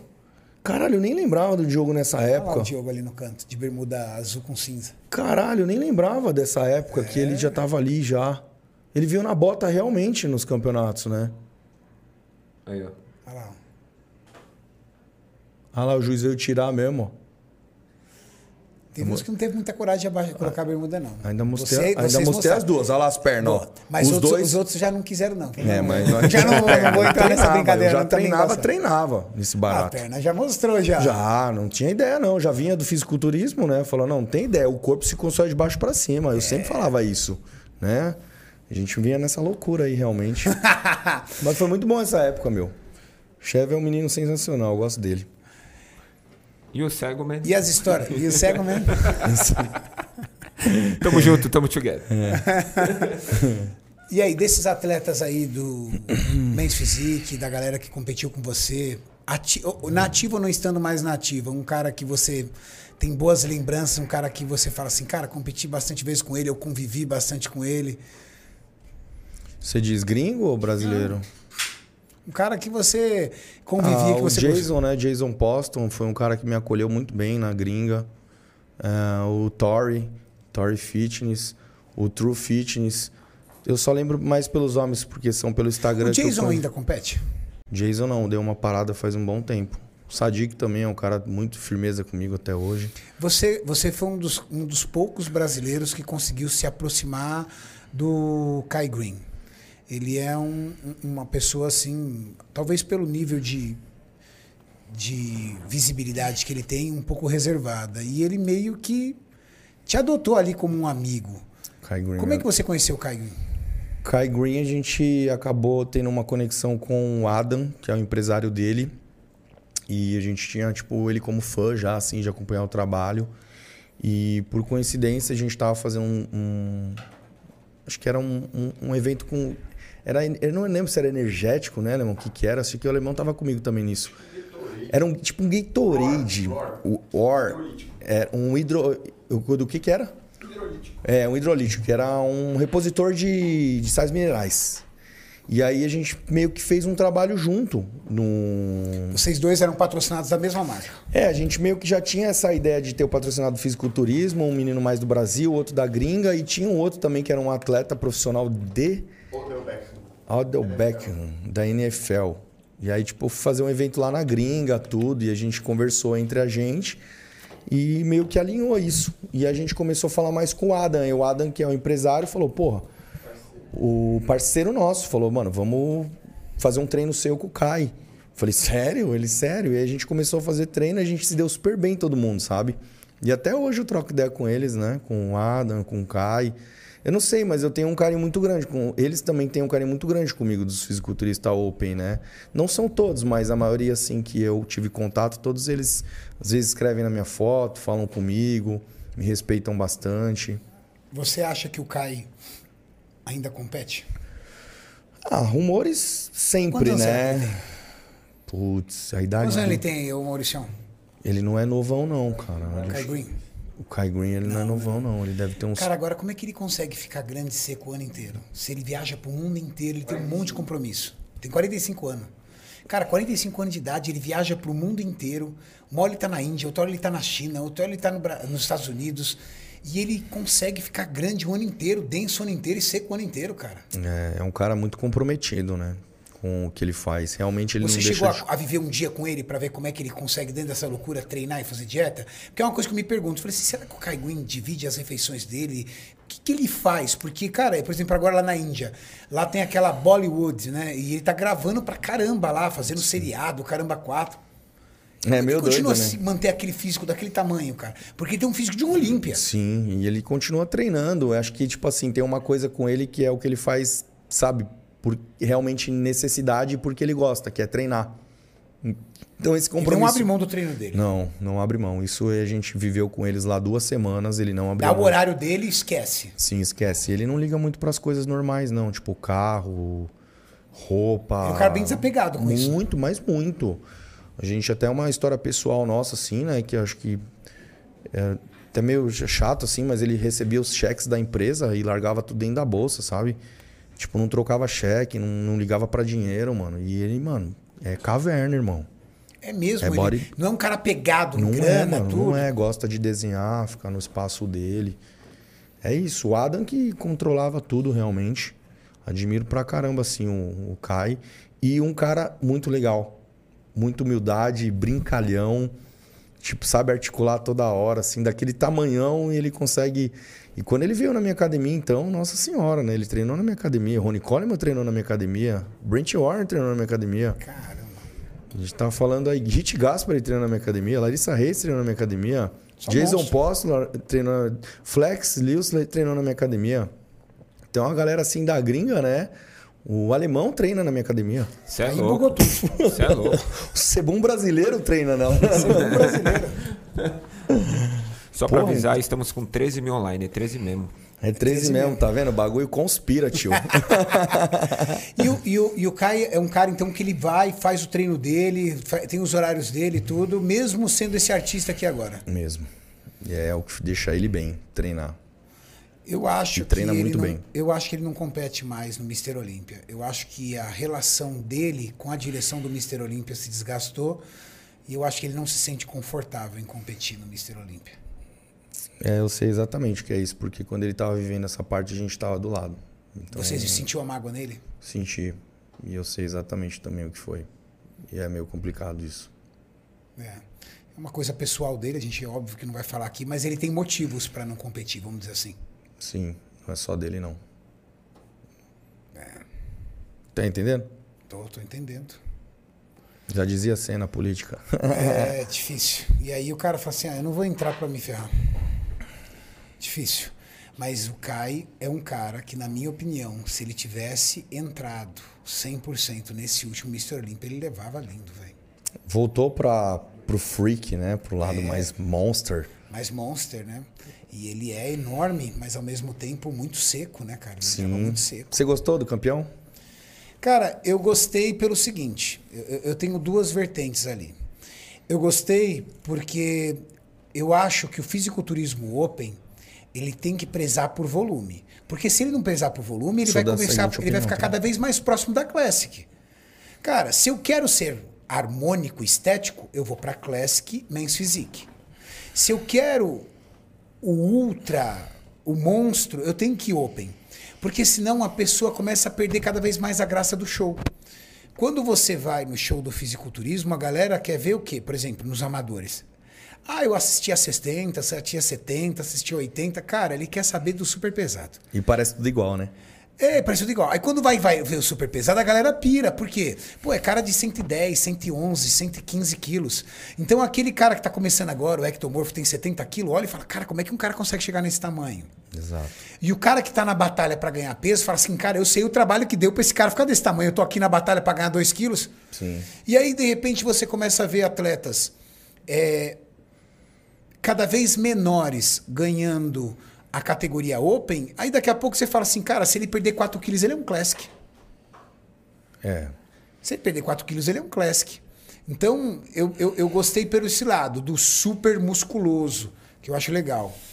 Do super musculoso. Mas, em compensação, é, a gente está cada vez mais distante do que eu, para mim, foi a era ideal, que foi os anos 2000, que tinha Ronnie Coleman, Jay Cutters, é, Shaw Ray, Dexter Jackson, na sua melhor forma, é, Kevin Levrone, que eram os caras que eram gigante, cortado e seco. É, eu gosto dessa época. Gosto muito, muito, muito. Quando o Levrone voltou até subir aí, foi o quê? Uns 5 anos atrás já que ele subiu? Não, acho que tem o quê? Tem- acho que foi em do- foi- 2018 foi o que o Shaw Roden ganhou. Então foi em 2017, É, né? ele subiu aí tem quatro anos atrás, eu gostei bastante que ele veio. Veio sem perna, não tem jeito, mas ele tinha uma forma assim absurda que eu gostava muito. E Dexter até hoje aí, né, mantém uma forma absurda também, sempre a dos tops no Open. Mas acho que essa característica que você falou realmente é uma das mais relevantes, Renatão. Eu gosto muito da categoria em si, porque é o cara grande. É o cara que, tipo assim, você olha e fala, mano, que coisa é, que absurdo. Ele é o Open. Entendeu? Não, não tem que estar 10% próximo da Classic. Não tem. Não pode. Pode vir um, um 212 que é muito grande e, su- e subir para Open, porque o 212 realmente vem com um volume e ele é baixo, ele consegue mostrar muito mais massa do que um Classic. Tipo Mas- o Rádio Chopin. Exato, a gente tem o Rádio Chopin que fez isso, o próprio Flex Lewis que também tem uma condição muito grande que estava pensando em subir. Então, assim, aí bate. Mas o Open com a Classic é muito distante, não pode nem chegar perto. Mas é um corpo que tinha antigamente, que era o, o que a gente acabou de falar, que era aquele corpo mais acentuado, mais encaixado, mais bonito. E grande. Tal. E grande, né? Você vai falar pra assim, mim que o Ronnie Coleman não era grande? Não, você é louco. Você vai falar pra mim que, é- que, que Jay Cutter não era grande? Não. Você vai falar pra mim que. É, que, que, esse- que Dorian Yates não era grande? Os caras eram bizarros de grande. Sim, exatamente. É, essa mescla dos nomes que você disse agora, a gente estava puxando mais na época ali dos anos 90, depois que passou para esses anos 2000. Então teve uma diferença né, desses nomes em relação ao que a gente estava comentando, exatamente porque Coleman, o Jay, eram os caras gigantes, Sentopani, os caras que eu gostava muito, assim, sabe? Que realmente vinham ali num, num- volume muscular absurdo. Eu gosto muito da linha do Cedric Millian também, é muito bonito. Eu gosto também do do do Shaw Roden, que foi campeão também, uma linha muito bonita e um volume bem bacana, sabe? Então, agora, eu sinceramente acho que a gente até conversou eu e o alemão a respeito disso. Um cara que vai vir aliado ali para tentar bater o Big é o Winkler, cara. É. É o Porque agora ele abriu a que- porta pro Winkler. Exato. E o Winkler é o único que vem apresentando uma massa surreal e uma condição cada vez melhor, mano. Exato. E inclusive de encaixe de linha de abdômen e tudo. E dois anos que ele não sobe. Então, assim, os caras vão vir aqui, ó, num, num- pau em cima do palco, que vai ser absurdo. Vai ser 130 versus 130 dois quilos. caras gigantes, entendeu? E Então, tem a assim, questão do corte também, né? Que o, o Big Ram era de lá, aí não é mais. sim, Lá do também tem essa agora, que ele tá em outro lugar, tá uma rivalidade absurda. É, aumenta a rivalidade. Aumenta, exatamente. Então os caras estão vindo assim de um jeito que vai surpreender É mesmo. que, na verdade, toda vez, se continuar pela tradição, toda vez que um Mr. Olímpia ganha, ele abre porta para um, pra um conceito, para uma geração. Então, por exemplo, quando o Shaw Roden ganhou, falaram, temos que ter um abdômen é, sem dilatação e uma cintura fina. Porque o Shaw Roden ganhou do, do, Uhum. Do fio, do exatamente. fio por causa disso. Sim. Agora, como o próprio Big Ramy ganhou, então o que, que acontece? O que, que vão falar? Cara, tem que ser grande. Sim. Tem que ser Tem que ser grande. grande. Tem que ser grande pra bater o Big, porque ele tá muito grande, teve muita gente que criticou. Mas, cara, foi um trabalho assim que ele veio fazendo a longo prazo, ele não veio do nada, né? Ele já vem batendo, fazendo, fazendo, fazendo, fazendo, chegou. chegou. Não, não foi a melhor forma, mas assim, na minha opinião, veio de cintura boa pelo volume que ele tem, a perna é gigantesca com corte, né? Ficaram falando que ele tem um monte de local na perna, que isso é totalmente desproporcional, que não sei o quê, que mas assim, pô, o cara marcou muito bem a musculatura, entrou muito grande e podia colocar quem que fosse do lado dele, ficou uma criança, virou uma criança. Será uma criança. Aí fica difícil, né? A categoria é essa. Se você não for grande, você é uma criança. Então, Aí desce assim, pra Classic. É, vai pra Classic, entendeu? Então você não quer ser Open. É a mesma coisa que eu virar pra você aqui, Natão, falou, vou, vou, vou lá pra Open agora. É. Pô, não tô aguentando. Tenho cintura nem- fina, Não tô, vou pra é, Open. Vou pra Open, entendeu? cintura Não- fina, vou pra Open. Não, pra subir pra Classic, tem que fazer um trabalho de 10 quilos. Imagina pra Open, porra. Não tenho nem, nem saúde pra isso. Entendeu? Então eu acho que isso aí foi bom. Dentro do Brasil, é, eu vejo a categoria Classic Physique e a categoria Men's Physique ainda bem mais promissora do que a Open. E eu tenho uma opinião por que a gente não tem cultura de Open. Quando você vai para os Estados Unidos e você é um atleta, principalmente o Open, você já percebeu que as pessoas te abordam, abordam na rua, elogiam, pessoas comuns. Nossa, entra com troféu no avião. Foi o que eu mais presenciei e adorei. Eu ganhava campeonato e tava com o troféu no avião. Era um absurdo americano, porque sempre tinha que fazer a conexão pro avião do, do vindo pro Brasil. Então não voltava desse avião Não menor. tinha um raio direto. Não, não tinha. É, exatamente. Eu vinha de Ohio para tal lugar, para lugar, chegar, pegar o avião e ir pro Brasil. Você pegava um regional, só tinha americano. Exato. Americano sentava com o troféu.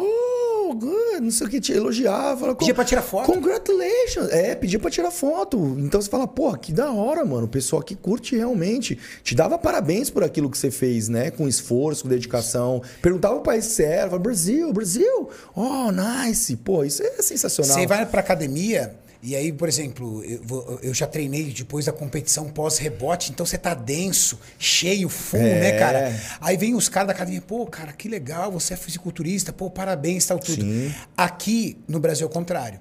Quando você começa a ganhar músculo, o que, que você fala? Tá ficando esquisito. É. Você tá ficando feio.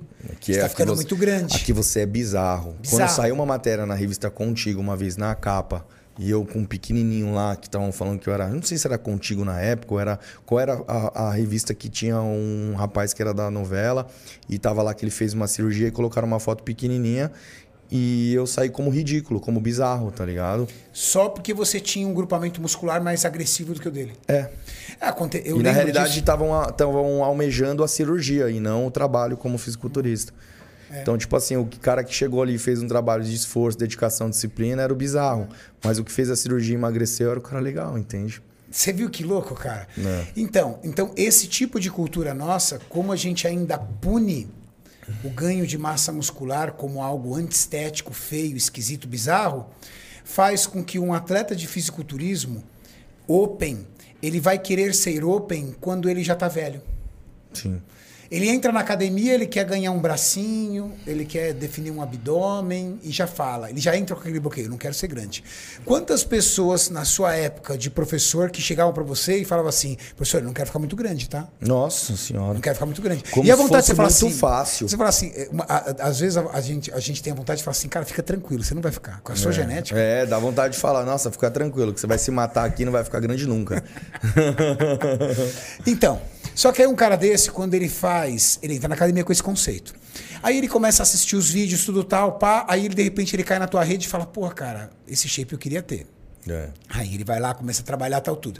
Aí ele entra na competição, começa a ser mens. Aí de repente ele segue, por exemplo, um Ramon da vida, um Zancanelli e tal tudo, fala, pô, podia subir pra Classic, por exemplo.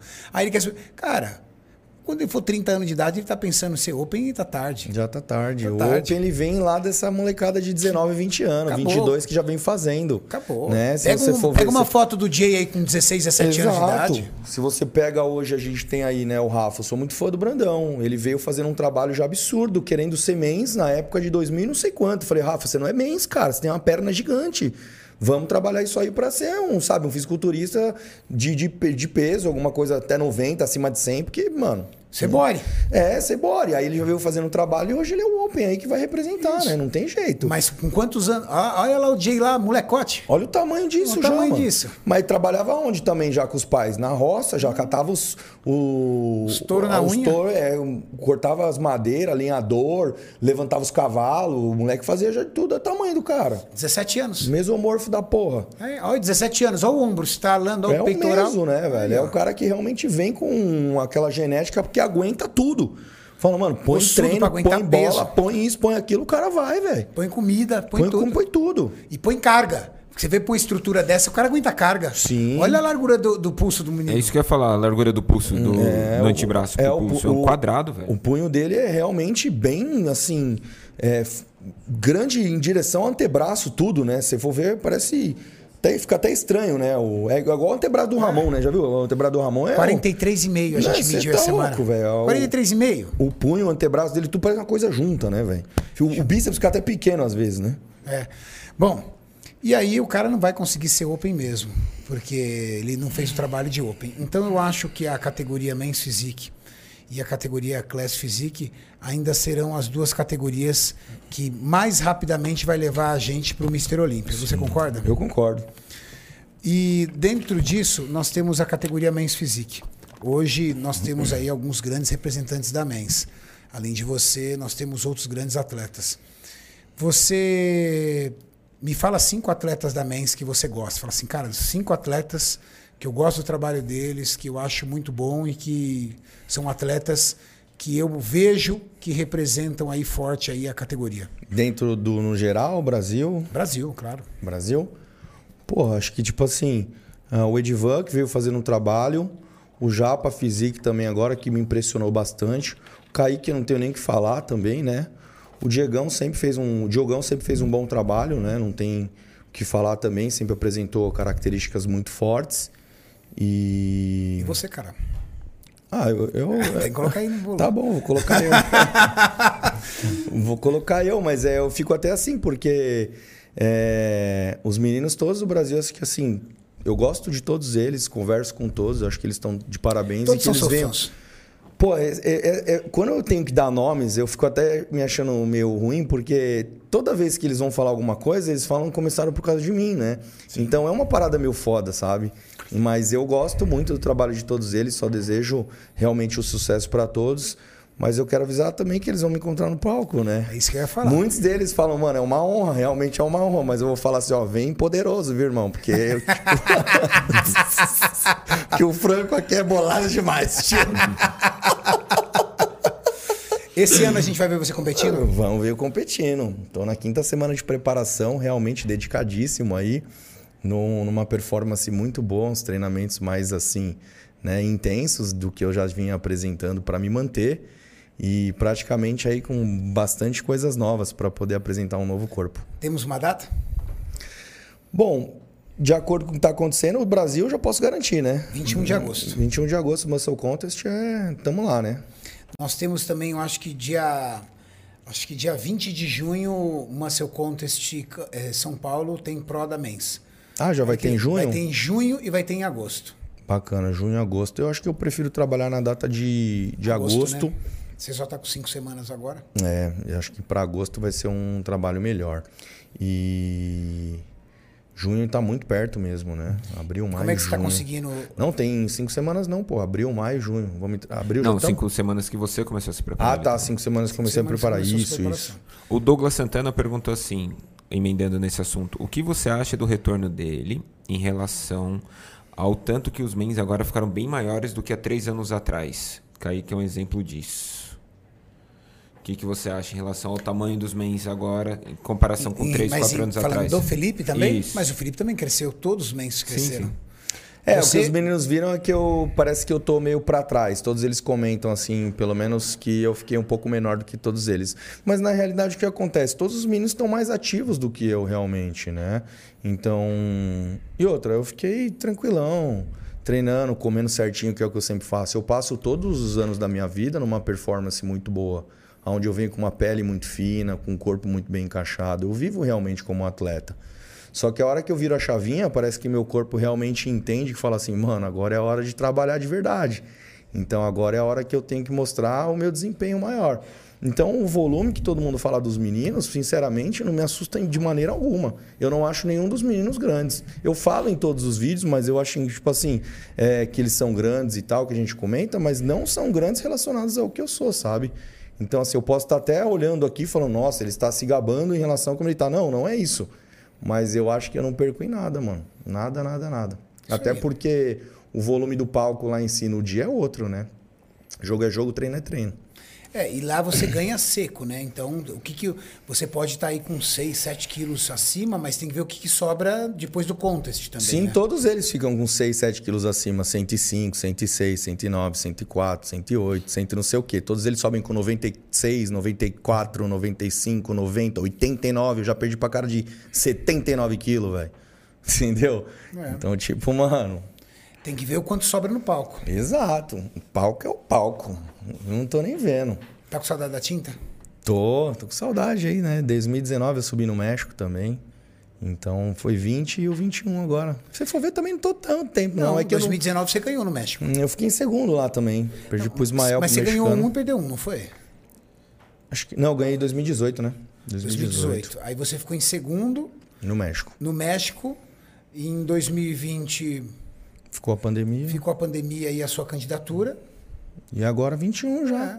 Tô muito não, a galera me acelera demais. a galera me acelera demais. Ah, mas também 3 milhões e meio de pessoas no Instagram, 2 milhões de pessoas no YouTube. É uma Normal, pressão, né? é uma pressão. É uma pressão, Renato. A gente aprende a conviver com isso. Sim, de boa. É até bom, né? Que eu falei pra eles num vídeo. Eu falei, mano, eu tô indo mais por vocês do que por mim dessa vez.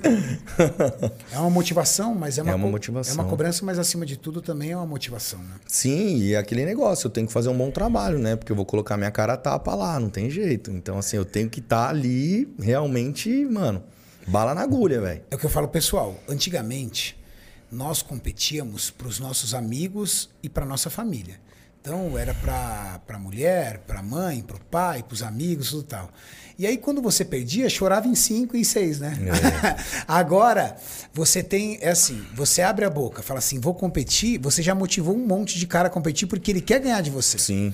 Porque ele quer ganhar de você, primeiro, às vezes, porque ele gosta do seu trabalho, ele quer subir no palco, ou às vezes ele quer falar na internet o seguinte, pô, tá vendo? Patrocinam ele, tinham que me patrocinar, eu ganhei dele.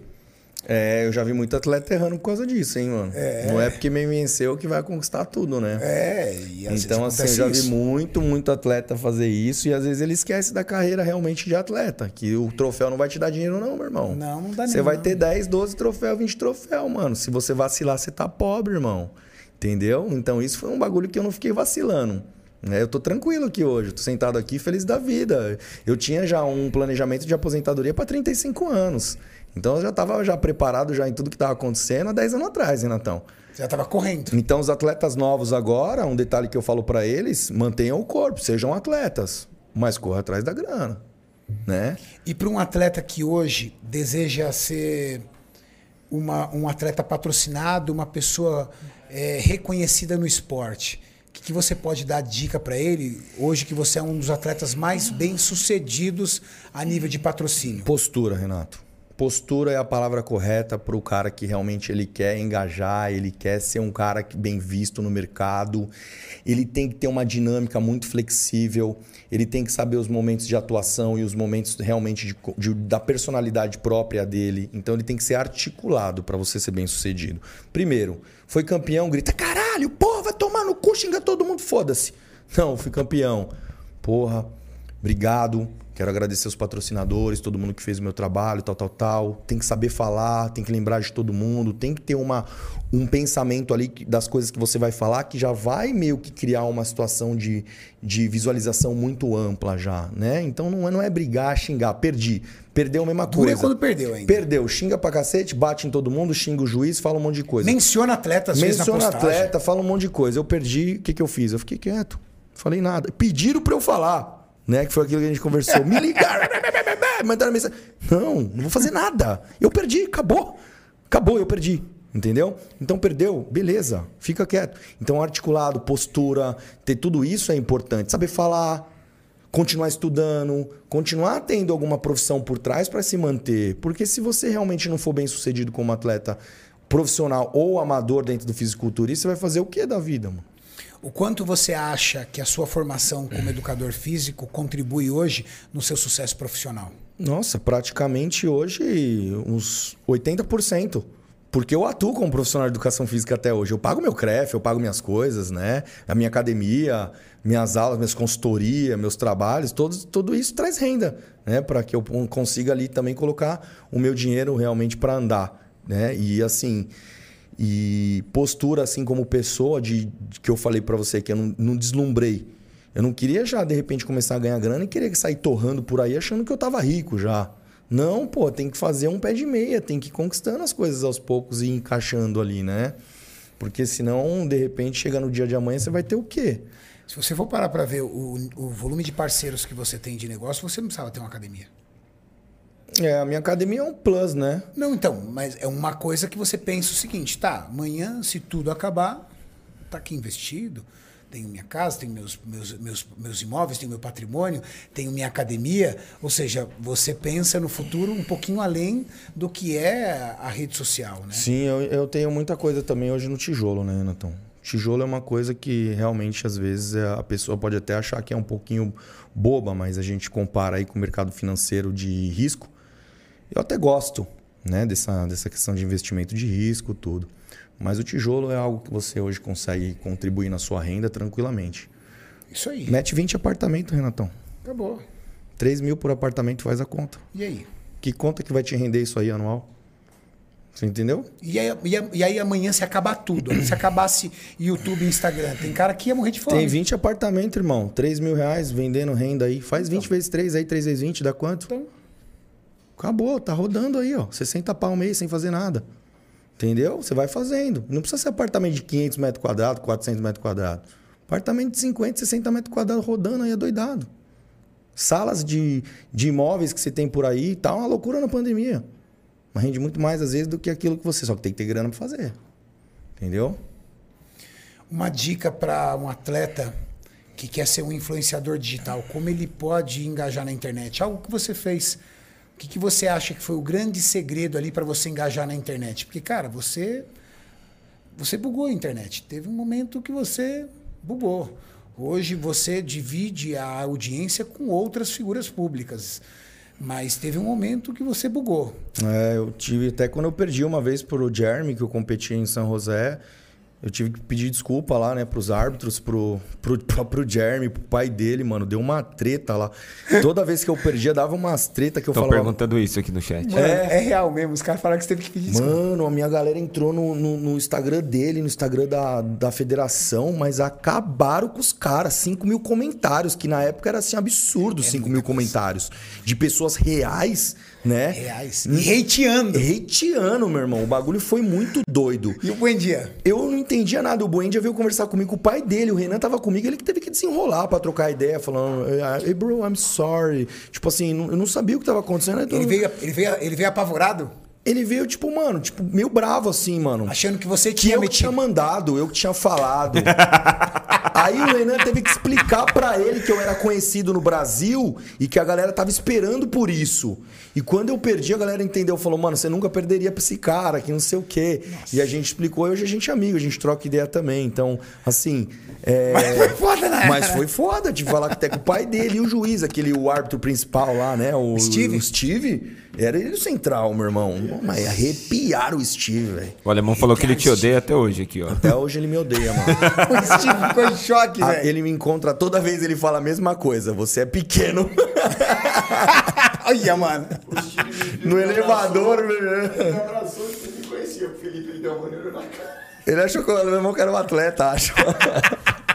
Não gostava de mim, não, mano. Acho que eu não gosto até hoje mesmo, mano. Tem várias situações aí que eu passei que, mano, é engraçado. E aí, passa uma dica pra galera, pro atleta. Você tem muito seguidor atleta, muito, muito, muito. Seguidor atleta que sonha em ser um influenciador digital, em ter um patrocinador, em conseguir mostrar o seu canto. Lembrar que o que ele faz agora é o reflexo dele no futuro. Então, por exemplo, se ele posta uma foto agora da geladeira dele cheia de GH, pode ser que uma empresa grande esteja de repente olhando para ele e ele acabou de perder um patrocinador. Pergunta se algum atleta lá fora ficar falando disso ou postando isso. Não adianta você chamar atenção com coisas erradas. Não é isso que vende. A maioria das pessoas é muito mais do que isso. Então, assim, você tem que entender que tudo que você movimentar agora vai te dar um reflexo lá na frente. Você faz pro- propaganda de uma marca hoje que é pequena. Você postou lá as coisas. Você brigou com a empresa, não posta e fala mal. Você vai fechar uma porta, irmão.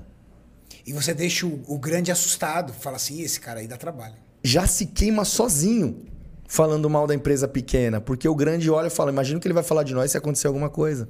Não podemos correr esse risco. Não podemos. Então, assim, o que, que eu fazia? Eu tenho a porta aberta com todo mundo hoje em dia, entendeu? Então, porra, eu tô super feliz, mano, de estar aqui hoje vestindo a camiseta da Growth, que foi uma marca que realmente eu vi crescendo e hoje tem um poder absurdo. E realmente acreditaram no meu trampo e eu tô com eles, sabe? Só que eu sou totalmente amigo de todo mundo. Eu vou em todas as outras marcas, eu conheço todo mundo, eu falo com todo mundo, né? Tem porta aberta para todo mundo. com todo mundo. Não tem jeito. Você tem que ser realmente um cara ali político para que você consiga ter uma postura e conseguir andar em todos os lugares. Você vai entrar e você vai sair em todos os lugares e vai ser bem falado. Também acho uma, uma dica também, uma dica que eu vou dar, a dica é o seguinte: não adianta você fazer um discurso gritando e xingando, dizendo que as marcas não apoiam os atletas de verdade, que só apoia a mídia. Porque aí quanto mais você xinga, mais você grita, mais é, underground fica o seu, o seu perfil. E eu não acredito em perfil underground para motivação. Sabe aquele cara que só posta bola, só xinga, só reclama, só ataca, só hate, só, só mete hate. E aí fica difícil. Sabe o que é isso? Ele não consegue chamar atenção. É, E aí ele vai chamar atenção com aquilo que é errado. Aí ele compra uma meia dúzia de cuzão junto com ele. Isso, Os cuzão que não tem nada também, porque não tem nada. Os caras que perdem tempo com isso, eles não têm nada, Renato. isso. E aí o que acontece? Eu não tô aqui falando, pô, ele não tem nada, não tem nada, então vai fazer alguma coisa para que você tenha, mas alguma coisa boa. Em vez de você hatear, você tem que incentivar. Você tem que estar ali com a pessoa. Entendeu? Porque os caras que realmente estão preocupados em ficar fazendo Instagram fake, falando merda, ou mandando alguma coisa para dar hate na internet, ou arrumar intriga, né? Acabam não tendo nada. Porque às vezes ele é um frustrado, cara. Ele é um frustrado. Entendeu? Então acho que assim, tem que pensar mais no seu e construindo tijolinho por tijolinho. Não tem outro caminho, não tem um- uma dica exata que vai te fazer realmente explodir. As coisas acontecem, a estrelinha brilha, né? Então você tem que estar ali fazendo e estar preparado para isso. E eu, eu digo que sempre tem um espaço para o campeão, desde que o campeão tenha um comportamento de herói. Se você é um campeão que ganha o troféu, mas você tem um comportamento ruim, você vai ganhar vários troféus e não vai conseguir avançar. E vai continuar dizendo que o esporte não tem apoio. Mas a grande verdade é que nenhuma empresa é uma instituição de caridade. Sim, a empresa. E o esporte no Brasil, por mais que eles acham que não é valorizado, é mil vezes mais valorizado que nos Estados Unidos. É, eu falei isso já uma vez. E aí, uma vez eu disse isso, eles falaram que eu tava falando merda. Ah, tô falando merda? Então tá bom. Então, me acha um atleta amador nos Estados Unidos patrocinado. Não tem. Não tem as marcas. Atleta amador? Não tem. Não tem. Eu te dou uma lista de atletas amadores aqui patrocinados com produto e com salário. Lá, atleta nos Estados Unidos, para ter salário de patrocínio, ele é, se for Open, top 8 do Olímpia. Se for, se for Men's, top 7, top 8 do, do Olímpia. Se for Classic, top 6, top 7 do Olímpia. 212, cara. Chau Clarida. Eu tenho mensagem do Chau Clarida aqui, ó. Chau Clarida, terceiro, acho que ele já estava na linha ter- do terceiro colocado na 212. Sem patrocínio. Mandando mensagem para mim pedindo patrocínio, porque não tinha patrocínio para nada. Não tinha grana para nada. É, isso aí O realmente atual é uma, campeão da 212. uma coisa bem verdadeira. E aí depois mesmo. fala, no Brasil, o atleta fala, que isso? As marcas de suplemento aqui no Brasil patrocina a gente pra caramba. Patrocina com produto, patrocina com dinheiro, patrocina com passagem, patrocina às vezes com salário, paga, paga estadia, paga hotel, paga tinta, paga tudo. Quando eu falei, né, que eu comentava, os atletas lá na gringa comentavam comigo como é que eu fazia para ir para lá, se alguém bancava. Falava, não, meu patrocinador pagou hotel, comida, pagava tudo já para eu poder viajar, né, para eu subir no palco. E eles falavam, mano, mas como assim? Você não tem que vir aqui na certeza de ganhar? Se você ganhar, você não tem bônus, não tem nada? Eu falei, não, porque os atletas lá, que fazer? Eles tinham um salário bem curto, tipo 2 mil dólares, que na, na conversão na época podia ser até 3, 3 mil, é, 3 reais, mas assim, quando ele subia no palco, se ele ganhasse em primeiro lugar, ele tinha uma bonificação, que variava de 5 a, 10, a 7 a 10 mil dólares. Então, tipo assim, ele tinha que ganhar para ter aquele dinheirinho ali mais. E a gente Só- tá falando de pró, né? e estamos falando de pro, não, estamos falando dos meninos aí, atuais, que Os tinham. caras, os tops. Sim, tô falando de salários aí que tinha na época, que eram os meninos mais conhecidos que subiram comigo. Entendeu? Então, assim, quando eu falava que eu tinha tudo isso, o cara desacreditava. Falava, mano, como assim? Então é exatamente isso. Lá eles não têm, assim, esse, esse valor muito mais abusivo que tem hoje, assim, que o, o atleta, assim, realmente. Não abusivo, a gente merece, mas ao mesmo tempo, para eles é surreal, porque lá Surreal, é né? outro tipo. Lá, a porcentagem de utilização de suplemento é muito maior do que a nossa, né? Muito maior. Muito Você compra maior. no supermercado lá. Sim, farmácia, supermercado, em tudo, em tudo. Loja na esquina tem suplemento lá. Exatamente. Maurício? Luiz Felipe mandou assim: Felipe, sou seu fã do seu trabalho e de sua metodologia de treino e de vida. Te admiro e acredito que, mesmo não indo em muitas competições, seu nome já está na história e esse ano buga tudo por nós. Pô, obrigado. Quantas competições você tem, Fê? Pró. Ah, Pro? Deixa eu ver. Umas. Umas seis, acho só. Sei mais? Tem mais, alemão? Puta, mano, eu nem sei. 14, porra. Agora eu Seis lembrei. Pode ser, você tem campeonato próprio. Assim. Total é 14, acho. Bugou os Três por ano, alemão. 3, 6, 9, 10, 12. É, seis não pode Nove, ser, porque só dez, de né? Olímpia você tem dois. É, umas 10. Umas 10. Umas É, 10, seis 12. não pode ser de Olímpia, só, só de Olímpia você tem dois. É. Umas então, 12, umas 10 competições. 14. Bastante. Ah, é bastante, até Bastante, pelo é eu... pra- ah, É porque minha vida foi tomando rumos diferentes, eu tive que me articular, fazer, aprender a lidar com internet, com, com pessoas pedindo pra eu competir, pro patrocínio pedindo pra fazer vídeo, pra eu virando o cara da TV, pra virar o cara não sei do que, que era cuidar da mulher, que era muito famosa. Então, tipo, Renato, eu passei por uma coisa, uma série de coisas que era uma loucura, né, irmão? Então, realmente, eu falei, porra, mano, o que, que tá acontecendo? Mas eu tive que me articular de uma maneira que fosse positiva pra mim. E eu soube fazer, né? Claro. Melhor pra tua vida e pra tua carreira. Sim. O Ramon R. Marques mandou assim: Felipe, recentemente, que- recentemente você disse que tem vontade de ser pai. Você já escolheu a mãe dos seus filhos? Ele tá discutindo, tentando aí, entendeu? É o, o nome dele é Ramon. É, é múltiplas escolhas ali. Tá tentando escolher a mãe do filho dele, né? A mãe do meu filho sempre vai ser a Juliana, Juju, né? Ai, tá dada a resposta. Mandar um beijo pra ela já. Boa. Gosto muito. Fiz Alemão. merda, fiz merda, alemão. Não, eu não tenho mulher que eu acho Cara, que tem que ser mãe dos meus não, filhos. A só- única é a Juliana, então Acabou. eu vou falar o quê? só Não falou é? a sinceridade. Acabou, pronto. Mano, o, o alemão fica rindo aqui, fica dando tapa aqui, qualquer coisa que fala. O Igor mandou assim: gosto. Manda- mandem pra ela lá, pra causar furdúncio logo.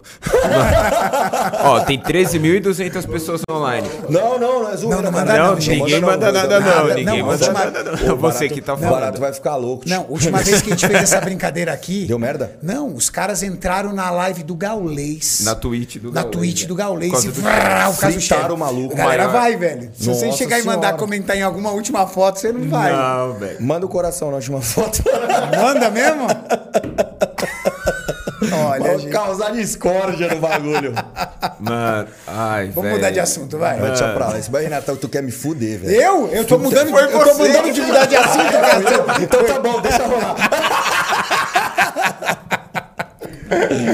Vamos lá. O Igor Alexandre mandou assim: Gosto muito do Renan, mas vou falar uma verdade. Canal Forfeit só chegou onde chegou graças a você. 70% graças a você, Felipe. O cara esculachou o Renan, velho. Não, a parceria era legal. A parceria era top. Sabe por quê? Era o mestre e o pupilo. E o Renan é um cara muito comunicativo. Ficava legal de ver vocês. O Renan entendia exatamente a parte da comunicação. O Felipe era treino e não entendia porra nenhuma de internet. Então, assim. Mestre e pupilo, acabou. Juntou tudo, deu certo, né? Então ficou tudo muito bom, pô. Fica tranquilo. E aí? Curtiu? Ficou muito bom. Só que agora ele parece um salame de shape, ele parece, né? É, tá aí treinando. Tá aí embaixo treinando. Tá, eu tava olhando aqui agora. Não, mas o bicho tá grande, velho. Tá com Tá, 116 quilos e tal, né? Você é louco. Tá levando a sério.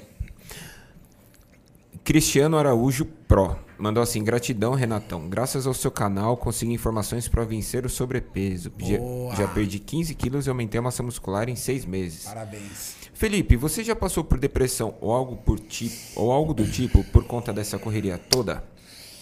Cara, eu acho que, tipo assim, é, eu já tive uma sensibilidade mais. mais... tudo no Insta dela, mano. Tô no chat Ah, é? Puta que pariu, fudeu. Deu merda. Caralho. Bora, galera. Fode com tudo mesmo. Coração É. Só o coração. Eu não posso ver que eu sou bloqueado. Só o coração. Bom. Vai. É, só coração, galera, não zoa não, pô. É, então, eu já tive um- uma parte da minha cabeça um pouco mais preocupada, eu tive um pouco mais de ansiedade. Até hoje eu trato um pouco dessa minha ansiedade de ficar querendo fazer as coisas, de sensações que parece que eu tô parado, não tô fazendo nada, eu quero fazer coisas. Então, eu tive dificuldades com sono também, para dormir bem, não tava conseguindo dormir bem. Eu tive um final de relacionamento também que mexeu muito com o meu lado psicológico. E depois eu já vim mesclando tudo, essa parte da, da, da internet, com o YouTube, com as brincadeiras. E eu fui tentando me articular da maneira que eu achava que estava bem, Você sabe? toma algum remédio ou não? Eu tomo. Tá. Então, legal. Mas tem... Mas- Hã? Mas não tenho depressão, não. Tô... Não, não. Você toma um medicamento anti-ansiolítico, igual minha mulher toma. É, Só pra ficar bem. é, tem hora que eu travo, mano. Mas é muita coisa também, não é, Fê? Cara, eu já fui muito mais forte, assim, pra aguentar, cara. Só que vai chegando uma fase da sua vida que você vai tomando muita, Cara, vai segurando, segurando, segurando, Renato. Que você fala Mas assim, mano, eu preciso tá tomar alguma coisa, cara. Então, mas é, eu vou te falar, isso tá ligado à nossa vida pública. A galera percebeu isso na internet. Eu, gravei, eu, não, eu, eu tinha parado de gravar os programas, porque me chamavam pra lugares de TV, essas coisas, e eu sempre comecei a negar. sabe? Falando, porra, não quero aparecer, não quero falar, não quero. Porque programa assim, mais assim, é mais de polêmica, sabe? Sim. Então, tipo assim, eu segurei. vai na muito- ferida. É, só vai na ferida. Então, eu segurei muito isso. Nessa que eu segurei muito isso também, eu falei, pô, mas eu acho que eu tenho que voltar a falar. E esse ano eu comecei a gravar uns outros programas assim de YouTube, algumas coisas começaram a me chamar, e eu comecei a ir nos canais de novo. Vi você no Rafinha esses dias. Isso, aí eu comecei a voltar a articular, só que a galera percebeu isso na minha. Como eles conhecem muito meu lado de ser, fisionomia, tudo certinho, meu, meus stories, minhas coisas, eles perceberam que eu tava um pouco mais abatido, sabe? Até eu fiz o canal do Fred lá, eu- a galera, eu tava super feliz de estar lá, mas a galera achou que eu não tava feliz, porque acho que a minha expressão passava algo diferente. Então a galera falou, Fê, a gente se sentiu triste, parecia que você não tava muito afim. Aí eu fui no outro canal, falou, porra, mano, você tá triste. Então muita gente mandando mensagem achando que eu tava passando por uma situação difícil. Mas eu tava passando e passo normalmente com a minha força, mas eu tenho uma força interna muito forte. Só que chega uma hora da nossa vida, Renatão, que você chega um momento que você fala, mano, fudeu, eu preciso fazer alguma coisa, mano. Aí Eu vou, no, eu vou no psiquiatra, vai no, vai no psicólogo, junta isso, junta aquilo. E aí você vai se virando do jeito que você pode. E vai tocando. É. Se liga. Isso aí, gente. Sempre deixar um comentário de motivação sempre pro Fê nas fotos, tal, tudo que é importante. Mano de Deus, velho. Nossa senhora. Só coração. Só coração. Só agora não vai nem Coração saber o que vai- aconteceu, não vai- viu, gente? Não, acho que vai. Alguém, Vai. Não, ela vai perguntar pra alguém, fala, "Mano, que desgraça é essa de coração? Vai sempre ter alguém pra contar pra ela. Mas o que, que você fez aqui? Você é só... O Igor, você disse a gente, que existe uma hoje pessoa... a gente tem uma amizade muito legal, sabe? assim, amizade. e tipo o que de- você disse aqui Oh, publicamente, que ela é mulher da tua vida, Uma acabou? amizade. É, Ah, é isso. Você é mulher da tua vida. Ter essa humildade pra reconhecer Não, é pera aí, errado. pera aí, Nath. O que, que você tá falando aí, velho? Foi isso, não, disse. porra? Foi- foi- foi ah, foi disse. isso? Então tá bom. Foi o que você disse, porra. Só pela contagem aqui subiu 300 comentários lá no- Nossa na- Senhora. no vídeo Tá, dela. tá tranquilo, tá Tá, tá favorável. de boa, tá de boa. Vai, Maurício. O Adolfo Martins mandou assim: Comecei vendo você em 2011. Obrigado por tudo que fez pelo esporte, Felipe. Caraca, 10 anos, hein, velho? 10 anos. 10 anos. Hoje, você olha, é, a, a gente tem esse hábito. Você olha a jornada que você fez no YouTube. Você olha tudo que você fez. Não dá uma sensação do tipo, mano, nunca imaginei que eu ia fazer isso na minha vida. É, a sensação do nunca imaginei Não é? existe. É, às vezes eu paro pra pensar Você lá assim, na faculdade de educação física, Mano, sabe o que eu comia no intervalo, mano? Que é- era clube social, Ana Maria. Levava os que tinha, ele levava dois reais, gastava dois reais por dia. Tipo, dois reais você comprava uma esfirra e um suco. É uns 50 da esfirra e 50 centavos do suco. E aí você pegava e eu levava uma coisinha ou outra pra dar uma reforçada no rango. E é o que eu tinha, porque eu gastava 10 reais por, por semana, de segunda a sexta, tá ligado? era o que tinha. Era o que tinha, mano. É, e eu fazia isso, dava o que ia. Minha mãe comprava alguma coisa pra levar em casa, que era normalmente uma comidinha rápida, alguma coisa besteirinha, e eu levava, velho. Era o que tava dando na época, né, E mano? olhar a jornada é muito louco, né? É muito louco, eu olhava tudo isso, mano. Eu olhava, eu falava, porra, mano, como você consegue o primeiro carro e todas as outras coisas, como você compra o seu primeiro imóvel. É uma par de coisa que vai acontecendo, né? Foda. A galera tá pedindo um, um treino do Felipe Franco e do Kaique de dorsal. O Fabinho Meff tá pedindo aqui. E você já treinou com o Kaique? Já treinei com o Kaique, no, já. no- no ano passado, o Kaique, logo que ele chegou, ele já foi lá na tua academia, fizeram um treino fera. Treinamos um posterior de coxa, né? Que foi. Foi bem legal, o treino. A gente vai treinar. A gente, hoje a gente conversou já. Já conversou. Vamos marcar um treinão, vamos marcar um treinão, que como a gente já viu no objetivo do, São, do dois, pod são aqui, duas né? pessoas que se admiram e se respeitam. Isso é bem legal. Pô, isso é bem bacana, né? Pô, eu tenho É, um ele carinho falou muito que grande. ele começou na Men's e entendeu inspirado ali por você, pelas coisas que você fazia, tudo tal. Então é muito legal. É muito bom saber. Vamos lá. O, o Leandro Padilha mandou assim: Bora pegar o fio riff. Bora pegar o fio riff, Felipão. É 13 mesmo. Os caras Os caras gostam de, os cara gostam. de puxar um assunto, né? Uma cebola, né, mano? Por quê? Por causa da foto? Né, porque eu já pedi pra tirar foto duas vezes com ele e nunca tirou foto comigo, mas. Mas ele é marrento demais, velho. Nossa, cara. Eu fui, no- ó, no... Bom, é isso aí, Natão. Fala. Ele é marrento, cara. Não, é sério. Ó, é, eu, Maurício é testemunha, você estava comigo no Mr. Olímpia de 2018. Foi, você não estava comigo em Não, não 2018? tava em 2018. Em 2018, é, eu fui assistir o Mr. Olímpia, a gente foi fazer a cobertura da, do meeting. Cara, tem uns caras que é do caramba. O Flex Lewis, todo mundo vai competir no outro dia. Cara, é sexta-feira, todo mundo vai competir no sábado, tá todo mundo cansado, todo mundo igual. Tem horário para chegar e horário para sair. O Flex Lewis chegou na hora e ele foi embora só quando acabou a fila, cara. Ele atendeu todo mundo. Fio. Tinha que chegar às 19 e parava às 21. Ele chegou, era quase 8 horas da noite. Quando foi 9 horas em ponto, ele parou, cagou pra filha e foi embora. Cagou pra filha e foi embora. Enquanto isso, o Flex ficava ajeitando a pessoa pra ficar legal na foto, cara. Ele é bem legal, né? Não, o Flex é. Cara, assim. é- Ele foi na academia lá, ele Não, é começou a plantar bananeira. Plantar velho. bananeira? Que porra que você tá fazendo, meu irmão? Ele plantando bananeira, rachando o bico, velho. O Flex é um dos caras assim é mais, mais velho. legais. Então é difícil. Josué Almeida. Felipão, explica pro tiozão o que realmente é cebola alta. Manda um salve, você é inspiração. Josué pedindo. Bom, cebola começou no ombro, né? No, no, no exercício que eu falava, né? Isso aqui é o ombro cebola, no corte do ombro tal, entre a parte frontal, posterior lateral. E aí eu comecei a falar que cebola era um problema. Porra, mó cebola, mó problema. Um problema alto era um problema grande. Tipo assim, mó cebola alta. Cebola alta era uma mulher que dava um problema também. Então, tipo assim, cebola a gente relacionava a mulher. Tipo assim, você vê uma mina que é da hora, nossa, aquilo ali é uma cebola, hein, tio? tipo, não é uma mina, é é um problema. Entendeu? Então. Vai dar dor de cabeça. Vai dar dor de cabeça, entendeu? Então, assim, quando tinha uma dor de cabeça muito grande, a gente falava, mano, isso aqui é uma cebola alta, que era uma mulher muito gostosa que podia te dar um trabalho muito dobrado.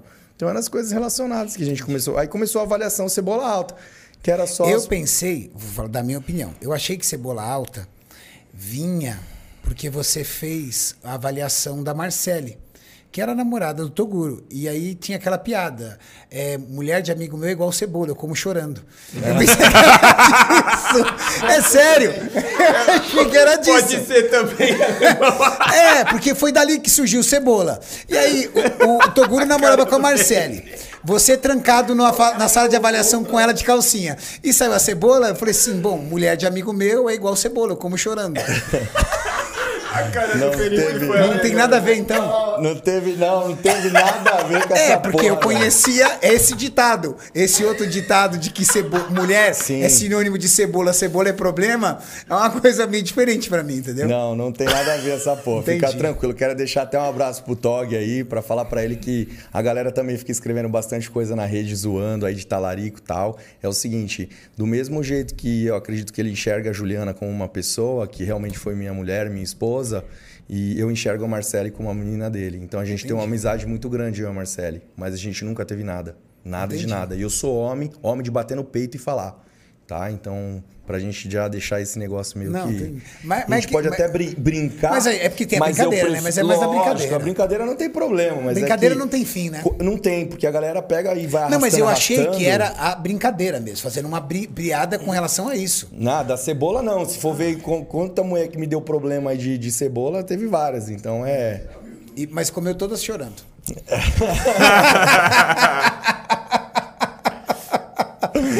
Vamos fazer as últimas perguntas que a gente tem que ir embora, Maurício. Vamos ter que ir lá. embora, já tá ficando tarde. Felipe e Renatão sempre agregando nas nossas vidas. Hoje em dia tem muita informação gratuita na internet. A pessoa que realmente quer mudar de vida consegue. Mensagem do Brazuca, motivação. Isso é uma coisa legal. A galera, às vezes, é, os vídeos nossos que viralizam são das resenhas. Mas, cara, pega seu canal, pega meu canal. A gente já fez centenas de vídeos informativos ajudando a galera. E eu acho que isso é uma coisa que dá muito orgulho, né? Você saber que existem pessoas que não têm acesso à informação, que de alguma forma você poder contribu pode contribuir para a informação delas. E você faz isso até hoje.